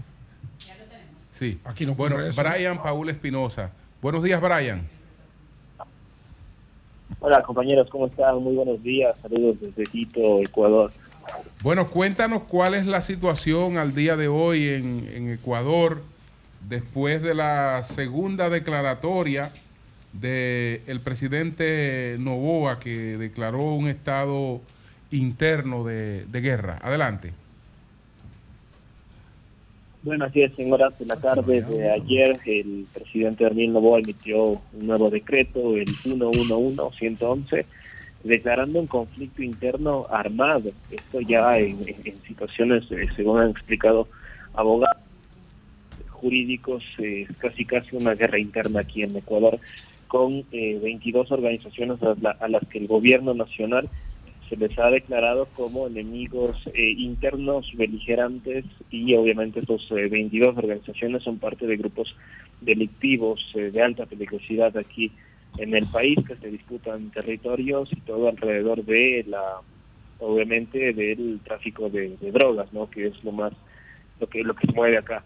Eh, y de ahí la situación no ha cambiado mucho. Ayer fue un caos total. Ustedes pudieron ver imagino la toma de TC Televisión, un canal eh, casi estatal de Gua- Guayaquil, entraron armados con dinamita y a raíz de este hecho, pues el, el país eh, se ha puesto de cabeza porque los locales en todas, los, todas las ciudades, en todas las provincias de Ecuador han cerrado, han eh, dispuesto al personal que trabaja en las diferentes entidades públicas y privadas a acogerse al teletrabajo por seguridad. Las clases permanecen de la misma manera en escuelas, colegios y universidades de manera virtual hasta el día viernes, al menos que termine esta semana, para ver cómo, cómo se van dando las cosas.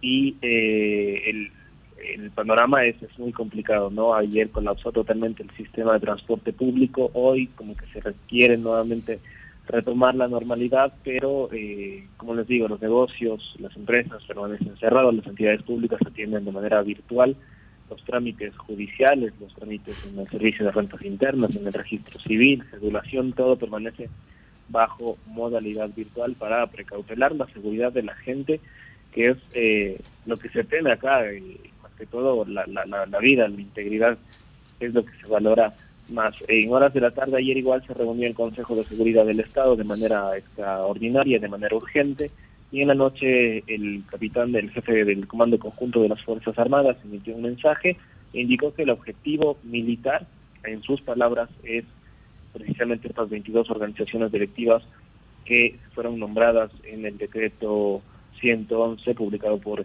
el presidente Daniel Novoa. Hoy también en Carondelet están eh, reunidos la diplomacia, eh, embajadores, el, el mismo embajador eh, de Estados Unidos, otros embajadores aquí del país, para eh, mantener estas conversaciones y seguir analizando la, la situación. Y poco, poco a poco se conoce de esta reunión que permanece también a puertas cerradas.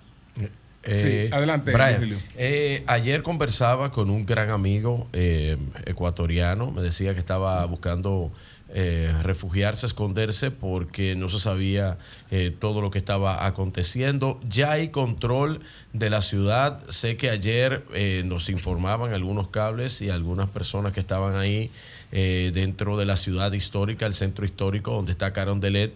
Eh, pues se acercaron eh, estos terroristas y estaban en, en esa parte del centro histórico donde se encuentra el Palacio de Gobierno. ¿Ya está eh, todo bajo control en esa área y en la capital? Hubo, hubo balacera ayer y cierre de negocios en eh, varias calles del centro del centro histórico, aledañas al Palacio de Carondelet. Eh, actualmente eh, la Casa de Gobierno permanece totalmente cercada y resguardada con, fuerte control policial y militar. Recordemos que estamos en un estado de excepción desde hace dos días. Eso a, a propósito desató toda la ola de violencia en el país y Quito ha sido una de las ciudades con más focos de, de hechos violentos, ¿no? Autos incinerados con cilindros de gas doméstico en su interior, un policía retenido, que secuestrado, que todavía no ha sido liberado, eh, y la Casa de Gobierno, los, los sitios estratégicos, la Asamblea Nacional, la Contraloría, la Fiscalía, permanecen totalmente eh, cercados. La situación actualmente, al menos este la mañana de este miércoles 10 de enero, ha sido controlada, ha sido está resguardada con normalidad, con personal eh, militar y policial en las calles. Sin embargo, cualquier cosa podría pasar. Ayer, por ejemplo, en horas de la mañana también la situación se desarrollaba con toda normalidad, a pesar del estado de excepción, a pesar de los hechos violentos, eh, y en horas de la tarde se desató todo con, con lo de TC Televisión, por ejemplo. Eh, el, Sí, presi- sí, el la- presidente, el presidente Novoa, eh, Brian, el presidente Novoa está en Carondelet. Así es. La, Eh, la gente con- habla de Fito de y de los choneros y habla de, de, de los lagartos y de los lobos, que son las principales bandas, pero allá se puso en, en práctica un operativo que se conoce como metástasis. Metástasis, que refleja el nivel de penetración y los daños que ha causado el crimen organizado y el narcotráfico en Ecuador. En ese operativo, las autoridades arrestaron a William Terán. William Terán, señores, es el presidente del Consejo de la, de la Judicatura en Ecuador. De la Judicatura. ¿Hasta dónde ha penetrado el narco? Y una pregunta que te voy a hacer, Brian. ¿Tú crees que el presidente Novoa hubiese sido escogido presidente si no es por la alteración del orden público que provocaron las bandas cuando mataron a Villavicencio? Sí, adelante. Correcto, es- una muy buena pregunta. Eh, yo creería que, bueno, cuando Boa llegó a primera vuelta sin, sin saber, sin ser nadie, digo, en el sentido de bajo la sombra de su papá, Álvaro Novoa, uno de los Sí. más, eh, de las más ricas de, Sí. de- de- de la región. Y tomó fuerza porque era, bueno, ah, eh, con los análisis que, que hemos hecho, las notas que hemos podido recopilar y las conversaciones acá en la opinión pública, eh, llegó a la segunda vuelta y llegó posteriormente a la presidencia por eh, ser precisamente el outsider, como, como se lo conoce acá. eh, Así una es. persona que no se enfrentaba con nadie, en alternativa como más light para poder enfrentar el panorama eh, político del Ecuador y quizá bueno eso eso le, le ayudó no el caso de Villavicencio sí fue a- un detonante muy importante acá en las eh, elecciones pues eh, cambió totalmente y se y configuró de otra manera las fuerzas eh, políticas y dejando que eh, en este caso Daniel Novoa llega a la presidencia ahora eh, una, una otra consulta más que me, que me hacían si no la repiten por favor La- la- La- ¿Cuál era la otra. otra inquietud? Eh, la, la otra inquietud era la penetración del crimen organizado en la justicia al punto de que detuvieron a William Terán, presidente del Consejo de la Judicatura. ¿Qué tú no puedes decir de este personaje y hasta dónde se presume que está involucrado con el crimen organizado? Bueno, así es. Eh, bueno, eh, el caso Metástasis aquí hace dos, tres semanas aproximadamente ha destapado una, una olla de grillos contaminada totalmente con corrupción en todos los niveles del Estado ecuatoriano, en el nivel eh, judicial, en el nivel administrativo público también, y eh, por supuesto en el Consejo de la Judicatura, eh, su presidente Wilman Terán, que de hecho asumió hace no más de ocho meses la titularidad de este, de este organismo, eh, ha sido mencionado en varios chats con y vinculado clásico, pero Wilman Terán es nada más, digo, el, eh, el pez eh, más flaco, ¿no? Se lo menciona Sí. en dos, tres ocasiones, pero hay gente de la justicia mm, con, con más eh, implicación, que está más manchada en este, en este caso. Los chats son, son interminables, son muchísimos, involucran a muchísima gente, son 33 personas que han sido procesadas en este, en este caso, la mayoría de ellas con prisión eh, preventiva, pero claro, este, caso digo no tiene como eh, relación totalmente con lo sucedido en los últimos en, los- en las últimas horas aquí en el, en el país. Obviamente tiene que ver con el narcotráfico pero son son varios eh, digo narcotraficantes y cabezas que han sido mencionados. Por ejemplo en el caso de en el caso Metástasis el eh, mencionado es, eh, no es Fito, por ejemplo, Fito se las jugó esta, este domingo de la cárcel. Eh, el, el- el narcotraficante que está mencionado en el caso Metástasis eh, ya, ya aparentemente murió, porque fingió su muerte también en la pandemia de COVID. Ese no es Adolfo Macías Macías, Fito, ese no es. Adolfo Macías, así es. Eh, eh, alias Fito, no, alias Fito eh, está fugado actualmente de la Sí, de se la- de la fugó. cárcel. Se Brian. fugó, se fugó. Brian. Brian. Brian, hay un elemento que a mí me ha llamado poderosamente la atención. Quisiera saber qué se dice en Ecuador, cuál es el fundamento allá internamente que se dice por lo siguiente. Se declaró un estado de excepción y al mismo tiempo un CANI. Un CANI es un conflicto armado no internacional. Cuando eso se hace, estamos hablando de fascineroso, ¿verdad? De, de, de delincuente, de narcotraficante. Cuando tú declaras un CANI, automáticamente eso empieza a estar bajo la sombrilla del derecho internacional humanitario, entiéndase. El, el artículo 3 común, ¿verdad? Del- a los convenios de Ginebra y también el, proto- el segundo protocolo adicional. Eso automáticamente le está garantizando una, una condición jurídica que esos individuos no tienen, porque no tienen los elementos constitutivos que establecen estas disposiciones. ¿Por qué se tomó esa decisión para garantizarle estos derechos a delincuentes comunes? Bueno, eh, creemos que esta, esta decisión se ha tomado precisamente en el marco de, de- de- los, de los derechos eh, humanos, es algo que no pasa, digo, por, por- este gobierno, sino también por ejecutivos eh, anteriores. Eh, es lo que es lo que te podría eh, comentar, eh, teniendo en cuenta todo el contexto político y social que atraviesa el país, un país muy conmocionado. Por cierto, acá, como, como les comento, es totalmente un caos. Brian, hasta ahora la clase política ecuatoriana eh, pues se dividía en correísmo y anticorreísmo. Sin embargo, ahora correísmo, anticorreísmo tienen un desafío del, al, al Estado. Es decir, se dan cuenta de repente que la rivalidad importante no es la rivalidad entre los políticos, sino que hay un desafío mayor. Frente a ese desafío mayor, hemos escuchado al presidente eh, Correa, al expresidente Correa, plantear su apoyo al gobierno total.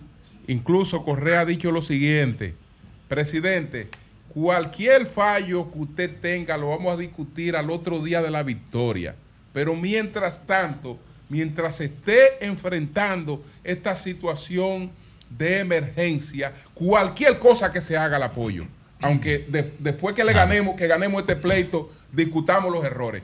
Entonces, esto puede provocar un cambio en la rivalidad política ecuatoriana, eh, que, es, eh, que ha sido la característica eh, en los últimos años. Momentáneamente les, les podría decir, porque acá el este lo que tú mencionas, no el eh, correísmo, anticorreísmo, está muy marcado y es muy tóxico y le ha hecho muy mucho mucho daño al, al país, a la democracia, si se quiere, eh, del país. Y es por eso, por ejemplo, una de las razones por las que quizá Novoa llegó al poder, porque él no se marcaba en ninguna de estas dos corrientes. Fernando Villavicencio, por ejemplo, como mencionaban, era eh, anticorreísta a morir. Luisa González eh, venía de la línea correísta. Eh, y esas, esas dos divisiones, obviamente, en el centro habían más candidatos, entre ellos eh, Daniel Novoa, que alcanzó eh, la presidencia. Y claro, en este momento crítico que atraviesa el país, eh, políticos de todas las corrientes han eh, hecho un llamado a deponer las diferencias, las banderas políticas, ideológicas y brindar el apoyo y el respaldo al Ejecutivo de Daniel Novoa, a las Fuerzas Armadas, a la Policía Nacional y han saludado los últimos dos decretos, el de estado de excepción, asimismo el decreto de declarar el conflicto interno en el país para eh, solventar la crisis, no, para luchar contra el crimen organizado, por- desde, desde am- ambos, eh, varios sectores, no, que más allá del correísmo y anticorreísmo eh, han hecho eh, un llamado al, al- al gobierno nacional que no ceda el, el control de las cárceles aún más a las organizaciones eh, delictivas y han señalado, y eso sí coincide la mayoría de la, de la gente, de los políticos aquí, sobre todo ayer, por ejemplo, estuve recogiendo reacciones en la Asamblea, y es que eh, señalan responsables esta crisis, y sus nombres son el Lenín Moreno y Guillermo Lazo. En, en los dos últimos gobiernos que ha habido mayores crisis y mayor incremento, sobre todo de los índices y las tasas de delictividad, narcotráfico y violencia en el país, pues han indicado que las políticas que ellos han aplicado eh, no han sido las, las correctas, no han sido las suficientes y de hecho casi que no han existido y es por eso que hemos llegado a este punto. Eso es en lo que lo que se coincide. Claro, yo creo que a esta, este llamado a deponer las banderas políticas es momentáneo hasta salir un poco de la crisis, porque la pugna correísmo, anticorreísmo es muy marcada aquí en el, en el país y creo que va a seguir presente, no sé por cuánto tiempo, pero pero volverá no es tan fácil, digo, Sí. deshacerse Pedro, de las corrientes políticas porque siempre van a salir eh, cada uno a defender sus posturas. Brian, ¿qué, qué se rumora en el Ecuador, en los corrillos periodísticos, en los círculos políticos, fuera de lo que son las declaraciones de apoyo a este flamante presidente Daniel Novoa con relación a la experiencia que pudiera tener él para el manejo de este gran desafío a la seguridad, pu- a la seguridad pública? Y la segunda pregunta es, ¿Cómo está hoy eh, la composición? Las Fuerzas Armadas están trabajando unidas a la Policía Nacional. ¿Y cuál es el estatus hoy de Macías, el reo que ha generado todo este movimiento de las bandas con su traslado? ¿Dónde está y en poder de quién en este momento?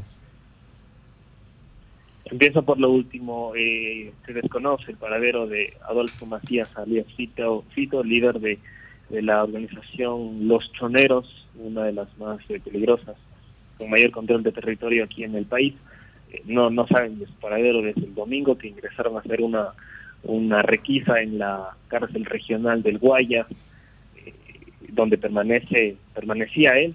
Eh, no lo encontraron y eso causó todo el, el que vivimos actualmente, porque la fuga de Fito eh, implicaba, entre otras cosas, que el gobierno nacional reubique a los reos de alta peligrosidad, aunque Fito era el último que les quedaba, eh, reubique a eh, los, los reos y claro, esta reubicación causa mucho malestar y mucho enojo en las organizaciones delictivas y por eso surge todo todo este caos que estamos viviendo, todos estos hechos eh, violentos. Se desconoce por ahí eh, los, los, eh, fuentes que obviamente no les puedo mencionar, han indicado que Fito habría salido de la cárcel entre el 25 o el 31 de diciembre del, del 2023, o sea, nada más unas dos semanas. Eh, sin embargo, esto tampoco ha sido confirmado por el gobierno nacional. El gobierno ha, indicado que el, viceministro de gobierno, de hecho, hace dos días indicó que Fito pudo haber sido alertado de que el gobierno ecuatoriano iba a hacer una requisa en, la cárcel en, que, en la que él se encontraba y por eso pudo salir. Y esperan, desde el gobierno se espera que esta filtración no haya sido en el mismo Consejo de Seguridad Pública del Estado que reúne a, a un círculo muy cercano a, la, a, los representantes de los tres poderes del Estado del, del país, a pesar de que son cinco, y, y esperan que no se haya filtrado de, de, este Consejo de Seguridad la información o la alerta a Fito. De, de, serlo así, ya lo dijo el viceministro, sería un caso de putrefacción a niveles extraordinarios y en los niveles más altos del gobierno. Eh, y ahora sobre, sobre el otro, en cuanto al, al apoyo que se le está dando al, al presidente Novoa y las críticas también han surgido tal vez por su eh, por ser muy joven, es el presidente más joven que tiene el país en, su historia republicana con 35 años. Eh, quizá eh, analistas han indicado que se le puede pasar factura eh, en cuanto al manejo de la crisis, una crisis tan grave como la que estamos viviendo. Eh, sin embargo, como les mencioné anteriormente, y ya ustedes lo citaron, eh, líderes políticos como el, el expresidente Rafael Correa, el líder del Partido Social Cristiano, Jaime Nebot, han expresado su apoyo al, al, al, Ejecutivo, más que todo, para salir de la crisis. Bueno, pues muchas gracias a Brian, Paul, Espinosa, periodista desde, desde Ecuador. Gracias, Brian. Gracias. Un abrazo. Cambio y fuera.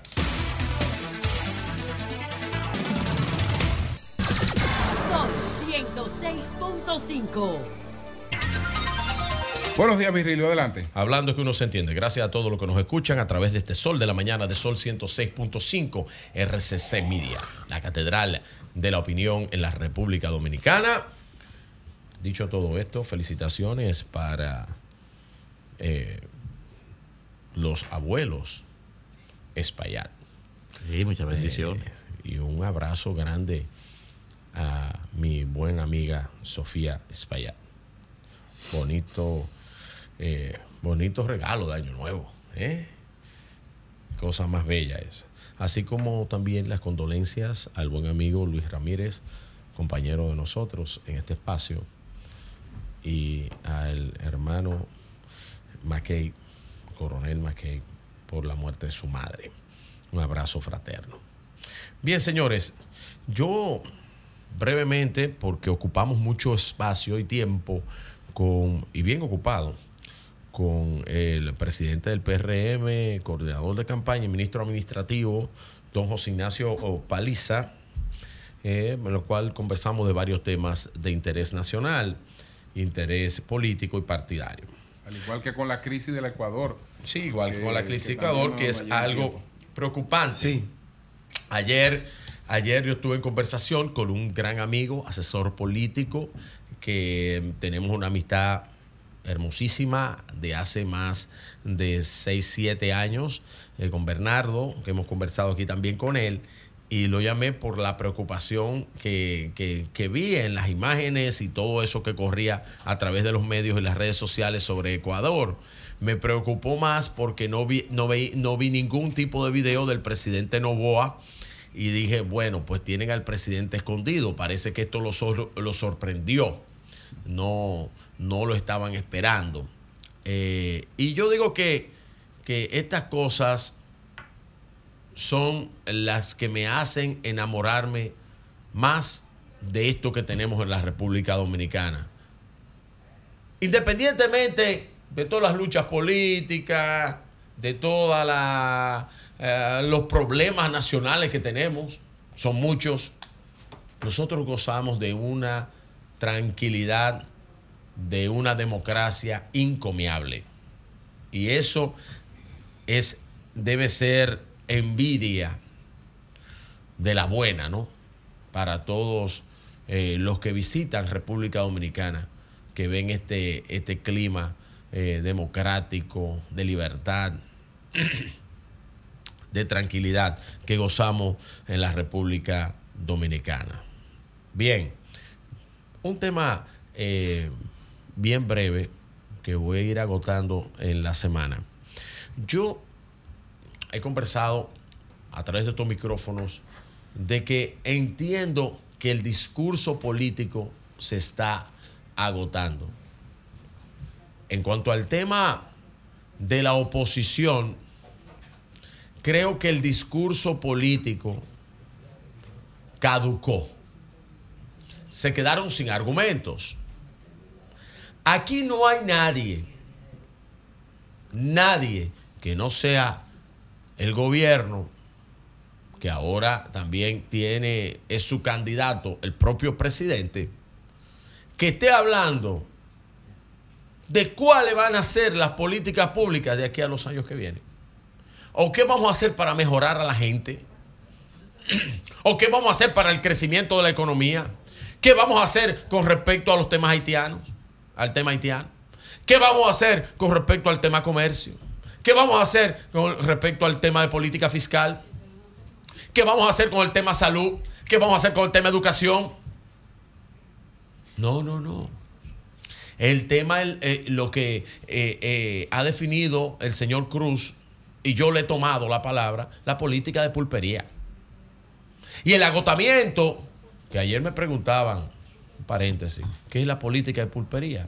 Le digo, usted va a una pulpería y dice, dame un pan de dos pesos, dame cinco de mantequilla, diez de salami, diez de queso, y tú almorzando. Y, y promoviendo en el país el síndrome Sí. del arroz con huevo. Sí, sí. Para que el, para que el ser humano no salga de ahí, que Sí, ese sea su sí, sueño. sí, es pa- esto es el, el- el- el, eh, las cavernas. Entonces, eso no es la, Perdón, eso no es la República Ayer- Dominicana. Ayer te mandaron un mensaje Sí. conmigo. Sí, sí. Una persona eh, que me encontré en el supermercado. Sí. Él te mandó a decir, te mandó a decir que sigas burlándote de la situación económica que está viviendo una gran parte no de la población Yo dominicana. no me burlo.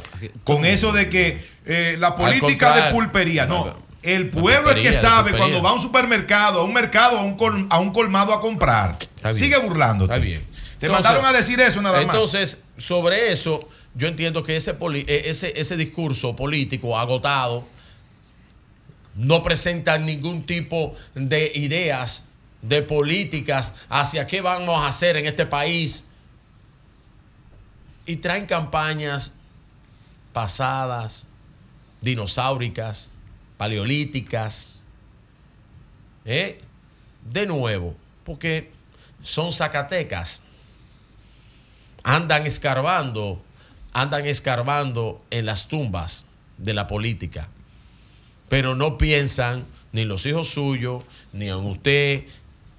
Por eso, por eso, hay candidatos, y esto en el caso muy específico de uno de los candidatos, que en la franja de 18 a 35 años no conecta. No conecta con esa franja, ¿eh? No conecta con esa franja. Y en todas las encuestas está. ¿Y por qué no conecta? Bueno, porque ese lenguaje de comunicación, ese lenguaje de comunicación, ese candidato no lo maneja. Su discurso es el discurso del fui. Yo fui que traje él fui que traje, yo fui. Bueno, pero llegó hasta proponer que vamos a hacer un, Sil- un Silicon Valley. Ya nadie quiere hacer un Silicon Valley. Ya nadie quiere hacer un Silicon Valley. Eso, eso no es. eh, eh, eso no es eso es lo que vende ya en el mundo. ¿Cómo así? Que ya nadie quiere ser un Silicon Ya nadie quiere ser un Silicon Valley. Es que nadie puede ser un Silicon Valley. Pero, pero Silicon que no Valley le- nada más hay uno. Pero por está- la cantidad de arena que pero, tiene el oeste pero, de pero es correcto, pero él, él se refiere a la parte de la tecnología. Bueno, pero de la arena es que se hacen las obleas Si yo fuera a hacer una, si yo fuera a hacer un- una Valley. comparación, Silicon Valley nada Sí, más hay uno en el pero planeta. está bien, pero si yo fuera a hacer una, una comparación de lo que tenemos nosotros, ah, yo hablaría de otra cosa, yo hablaría de, Vamos de. Singapur, hablaría de, de otra. De- eh, si yo fuera a hacer un paralelismo, yo hiciera un paralelismo con Singapur, con Taiwán. Eso, esos son los paralelismos que nosotros debiéramos hacer. Pero los otros los otros son sueños del Nueva York chiquito de antes. Ese discurso agotado. Eh, ayer, uno de los actores de los discursos agotados, el expresidente Fernández, estando en un desayuno con los medios corripios, dijo algunas cosas que son interesantes. Listín diario, listín diario. Eh, fue con el listín diario. Sí. Bueno, lo que pasa es que son parte de los medios. Sí, ¿no? sí, pero el listín Parte diario. de los medios. No, del pero, listín pero diario. la, la participación del grupo Corripio es otra. Sí. Sí. Entonces, dijo algo que yo le pregunté aquí a José Ignacio Paliza. Lo primero que dijo. El PRM va a sacar menos alcaldes. ¿En base a qué? ¿En base a qué números? ¿O en base a qué posicionamiento usted lo dice? También dijo que no es cierto que la oposición, y en el caso del personal, tenga menos de un 24%. ¿Qué encuesta usted tiene, eh, presidente Fernández, que, de, que denote eso? ¿De dónde usted saca esa data? Aparte de que dice que todo el entorno del presidente le está diciendo falacias.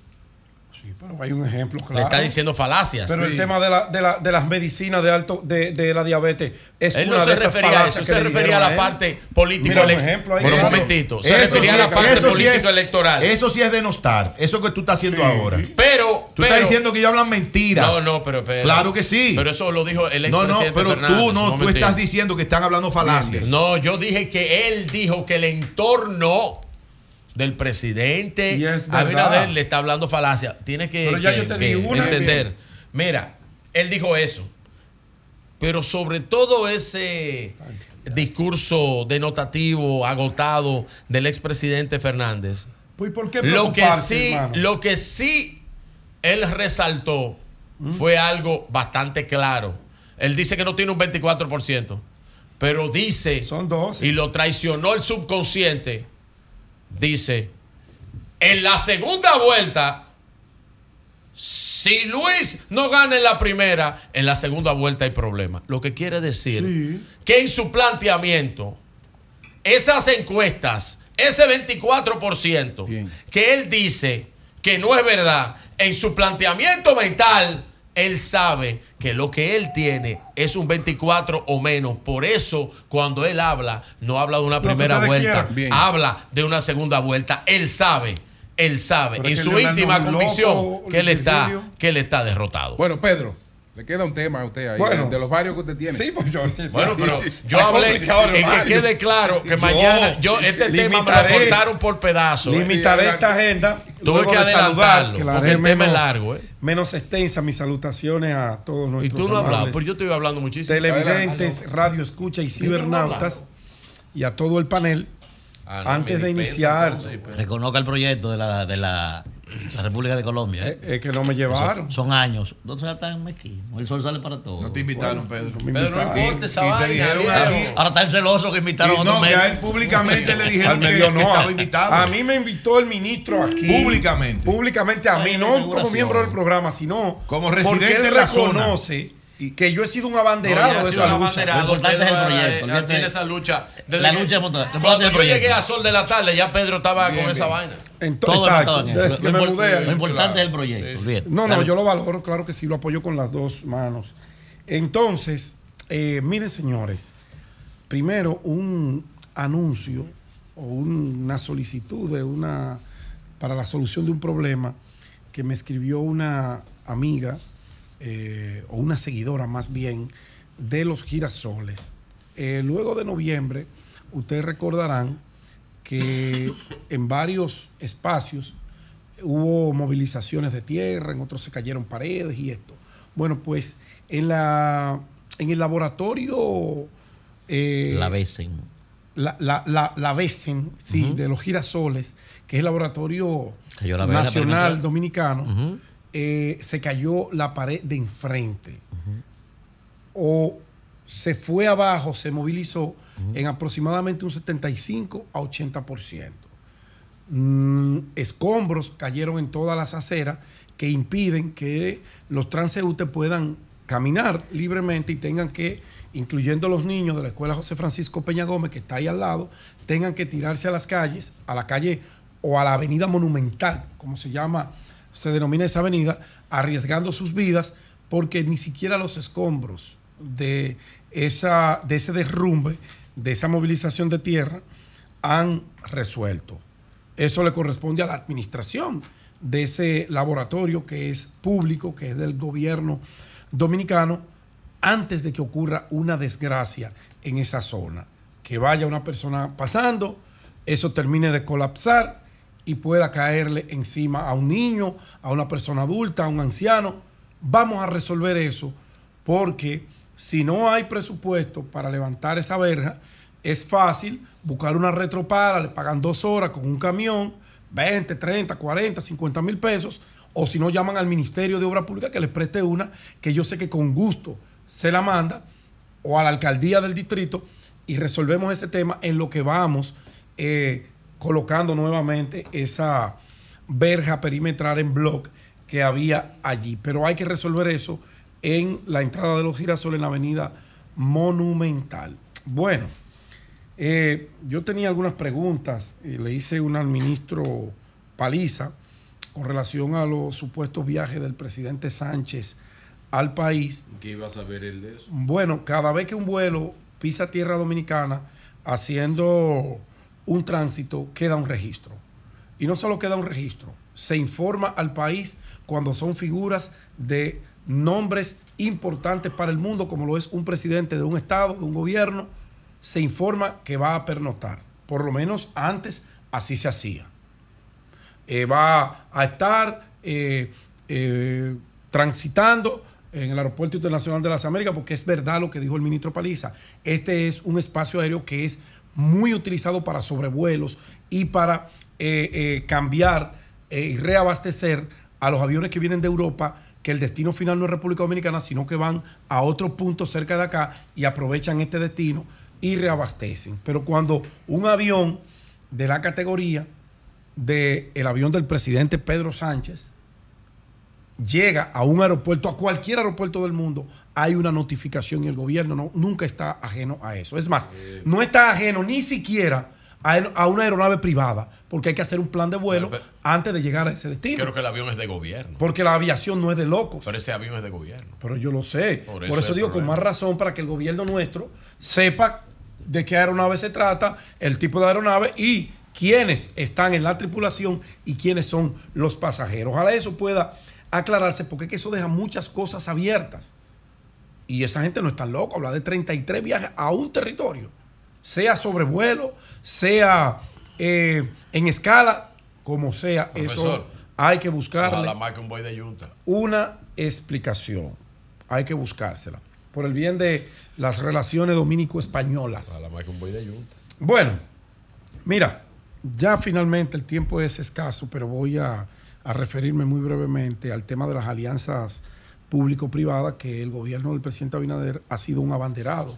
De esto incluso se, creyó, se creó la ley 4720, que le crea un marco jurídico regulatorio a esa asociatividad entre el Estado y los eh, eh, particulares en el ámbito de las Que empresas. esa dirección ¿Por la qué lo hace? eh, Simon Freud. ¿Por qué lo hace? estrella. ¿Por qué se hacen las alianzas, las alianzas público-privadas? Bueno, porque hay sectores de la vida pública que a los gobiernos se les ha hecho difícil invertir en ello y se les ha hecho difícil, no solamente al del presidente Abinader, se le hizo difícil también a los de Danilo, también a los de Lionel.